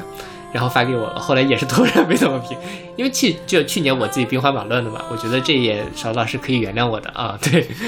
然后，但勺老师不仅要每选歌要整理他的那个表格，把所有人的评价都给收录下来，但不是说我今天收了三个 A 两个 B，他是说哦，今天曹阿姨给了 A，小马给了 B，然后李小宁给了 C 这样的一个形式把它收集下来，最后是一个非常大的一个表格。我准备就拿邵老师那个表格去做本期的封面，大家可以看一下邵老师工作量有多大，然后还要去做统计、做月榜要怎么样，所以真的是我觉得这件事情能够做出来，还是居功至伟，还是勺子老师的努力了。对，哎呀，你就是先堵住我的嘴是吧？是。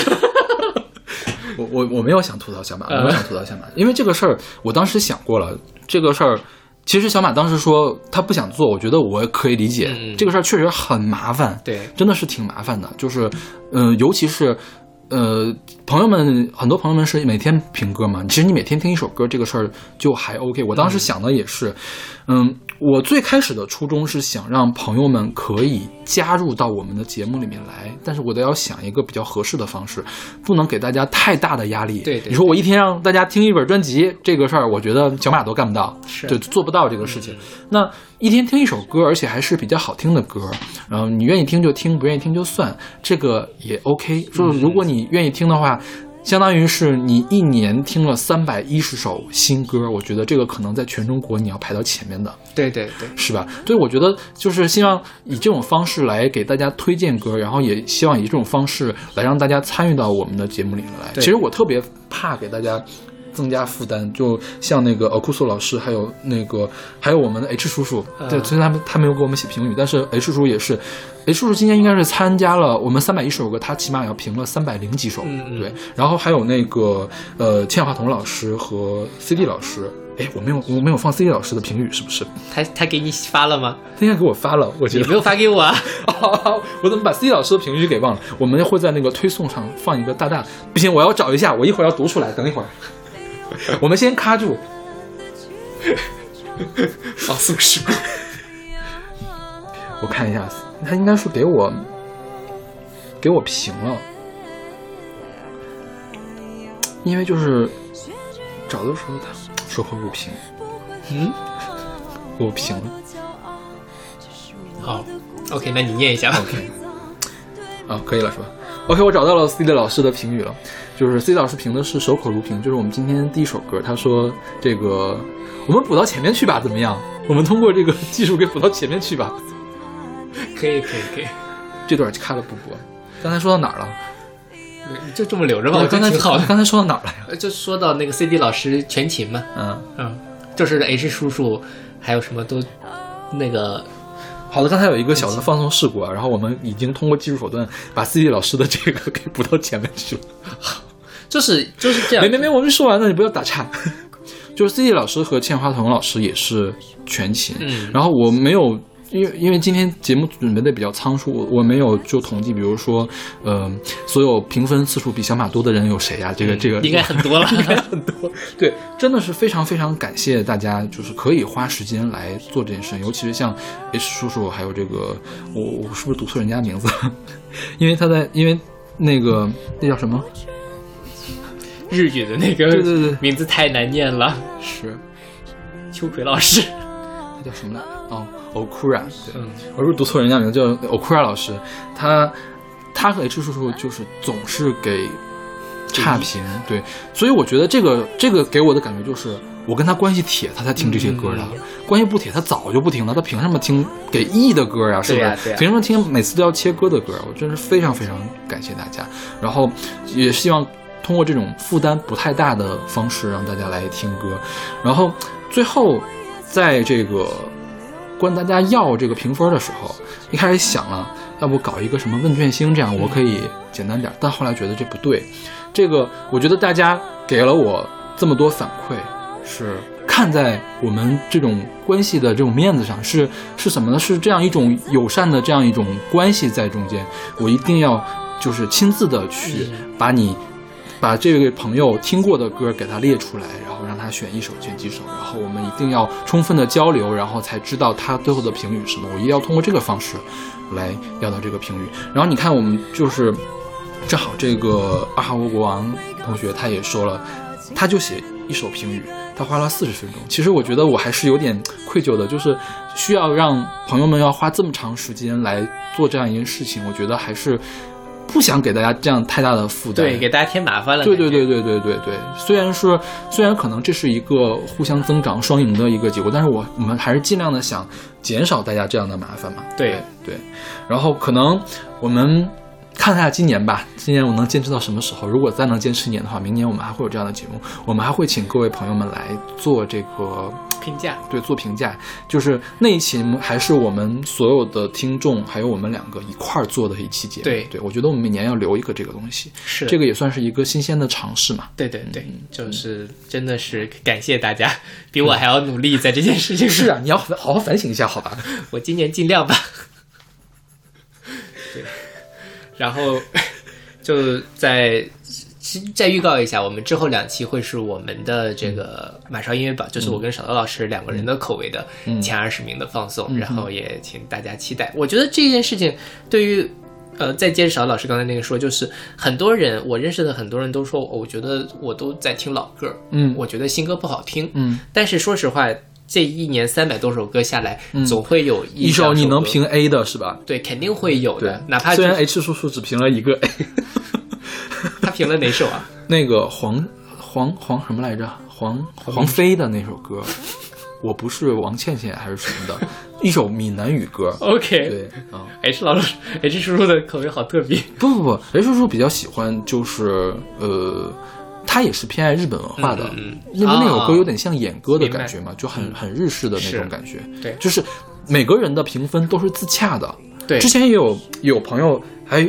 问我说：“为什么有的人总是评议呢？就是他他会有的有点觉得有点奇怪。我真的是觉得每个人的评分是自洽的，而且我们每个每个朋友真的是花时间来听歌来评分这件事情，他一定是在做自洽的事情，他不会不会故意去给一个 E 嘛？我们怎么可能会有捣乱的人？是不是？是啊，对对对，就是就怎么了？你这草草台班子有谁？对对对对对，真的是就是其实看的是我们朋友的关系的份儿上。”来帮我们去扩充一个样本，我们是非常非常开心的。所以再次希望各位在群里面的听友们不要觉得说啊是 E 啊，是不是就不合适？合适，非常合适。真的，对他怕打我们的脸，这样最好。不是不是打脸，就是我们有交流，我们能够看到我们两个人小这口味之外，大家对这个。你看我跟小马在节目里面天天吵来吵去的呢，我们两个喜好的都不一样，但我们可以一块坐着录电台。我们每个人都不一样，每个人喜好不一样，这个是很正常的。现在是因为是靠着我的喜好来挑了一个歌单出来，你不喜欢，这不是非常非常正常的事情吗？是不是？是世界就是因参差多彩而那个。对对对对对，幸福之本源。嗯，对，希望大家新的一年多多支持，谢谢谢谢。也希望大家在新的一年多听新歌了。就是华语音乐虽然这几年没有像十年前那么辉煌，但是我觉得每年都还是有非常多涌现出了好作品。嗯，总会有一首适合你的。对，然后如果朋友们觉得有什么更新鲜的方式，可以就是让我们主播跟朋友们互动的更多一些，让我们的节目更加丰丰富多彩一些，大家也可以给我们提意见、提建议。是对对对，我还是真的希望我们之前的音乐速写是一种。对参与的方式，但我们希望有更多的可能性，然后让大家都能够参与进来。是是，对我希望有一个低门槛的，然后所有人都可以参与的一个方式来。对，嗯是。OK，那再次感谢大家的付出，也感谢勺子老师这一年来的努力。我我 我该说什么好呢？啊，你就接受好了，这是接受接受接受。然后我们这一期节目就到这儿了，让请大家期待我们的呃，我们下一期刚好是三十儿，是不是啊？啊，好像是啊，那对提前拜个早年啊，祝大家鼠年了是吧？对，嗯呃，恭喜发财，大吉大利，尴尬。对，就是希望大家在新的一年里面多像爱，两这首歌一样吧？嗯嗯，永远年轻，对，然后永远不忘，是 forever young。嗯，OK，那我们下期再见，下期再见。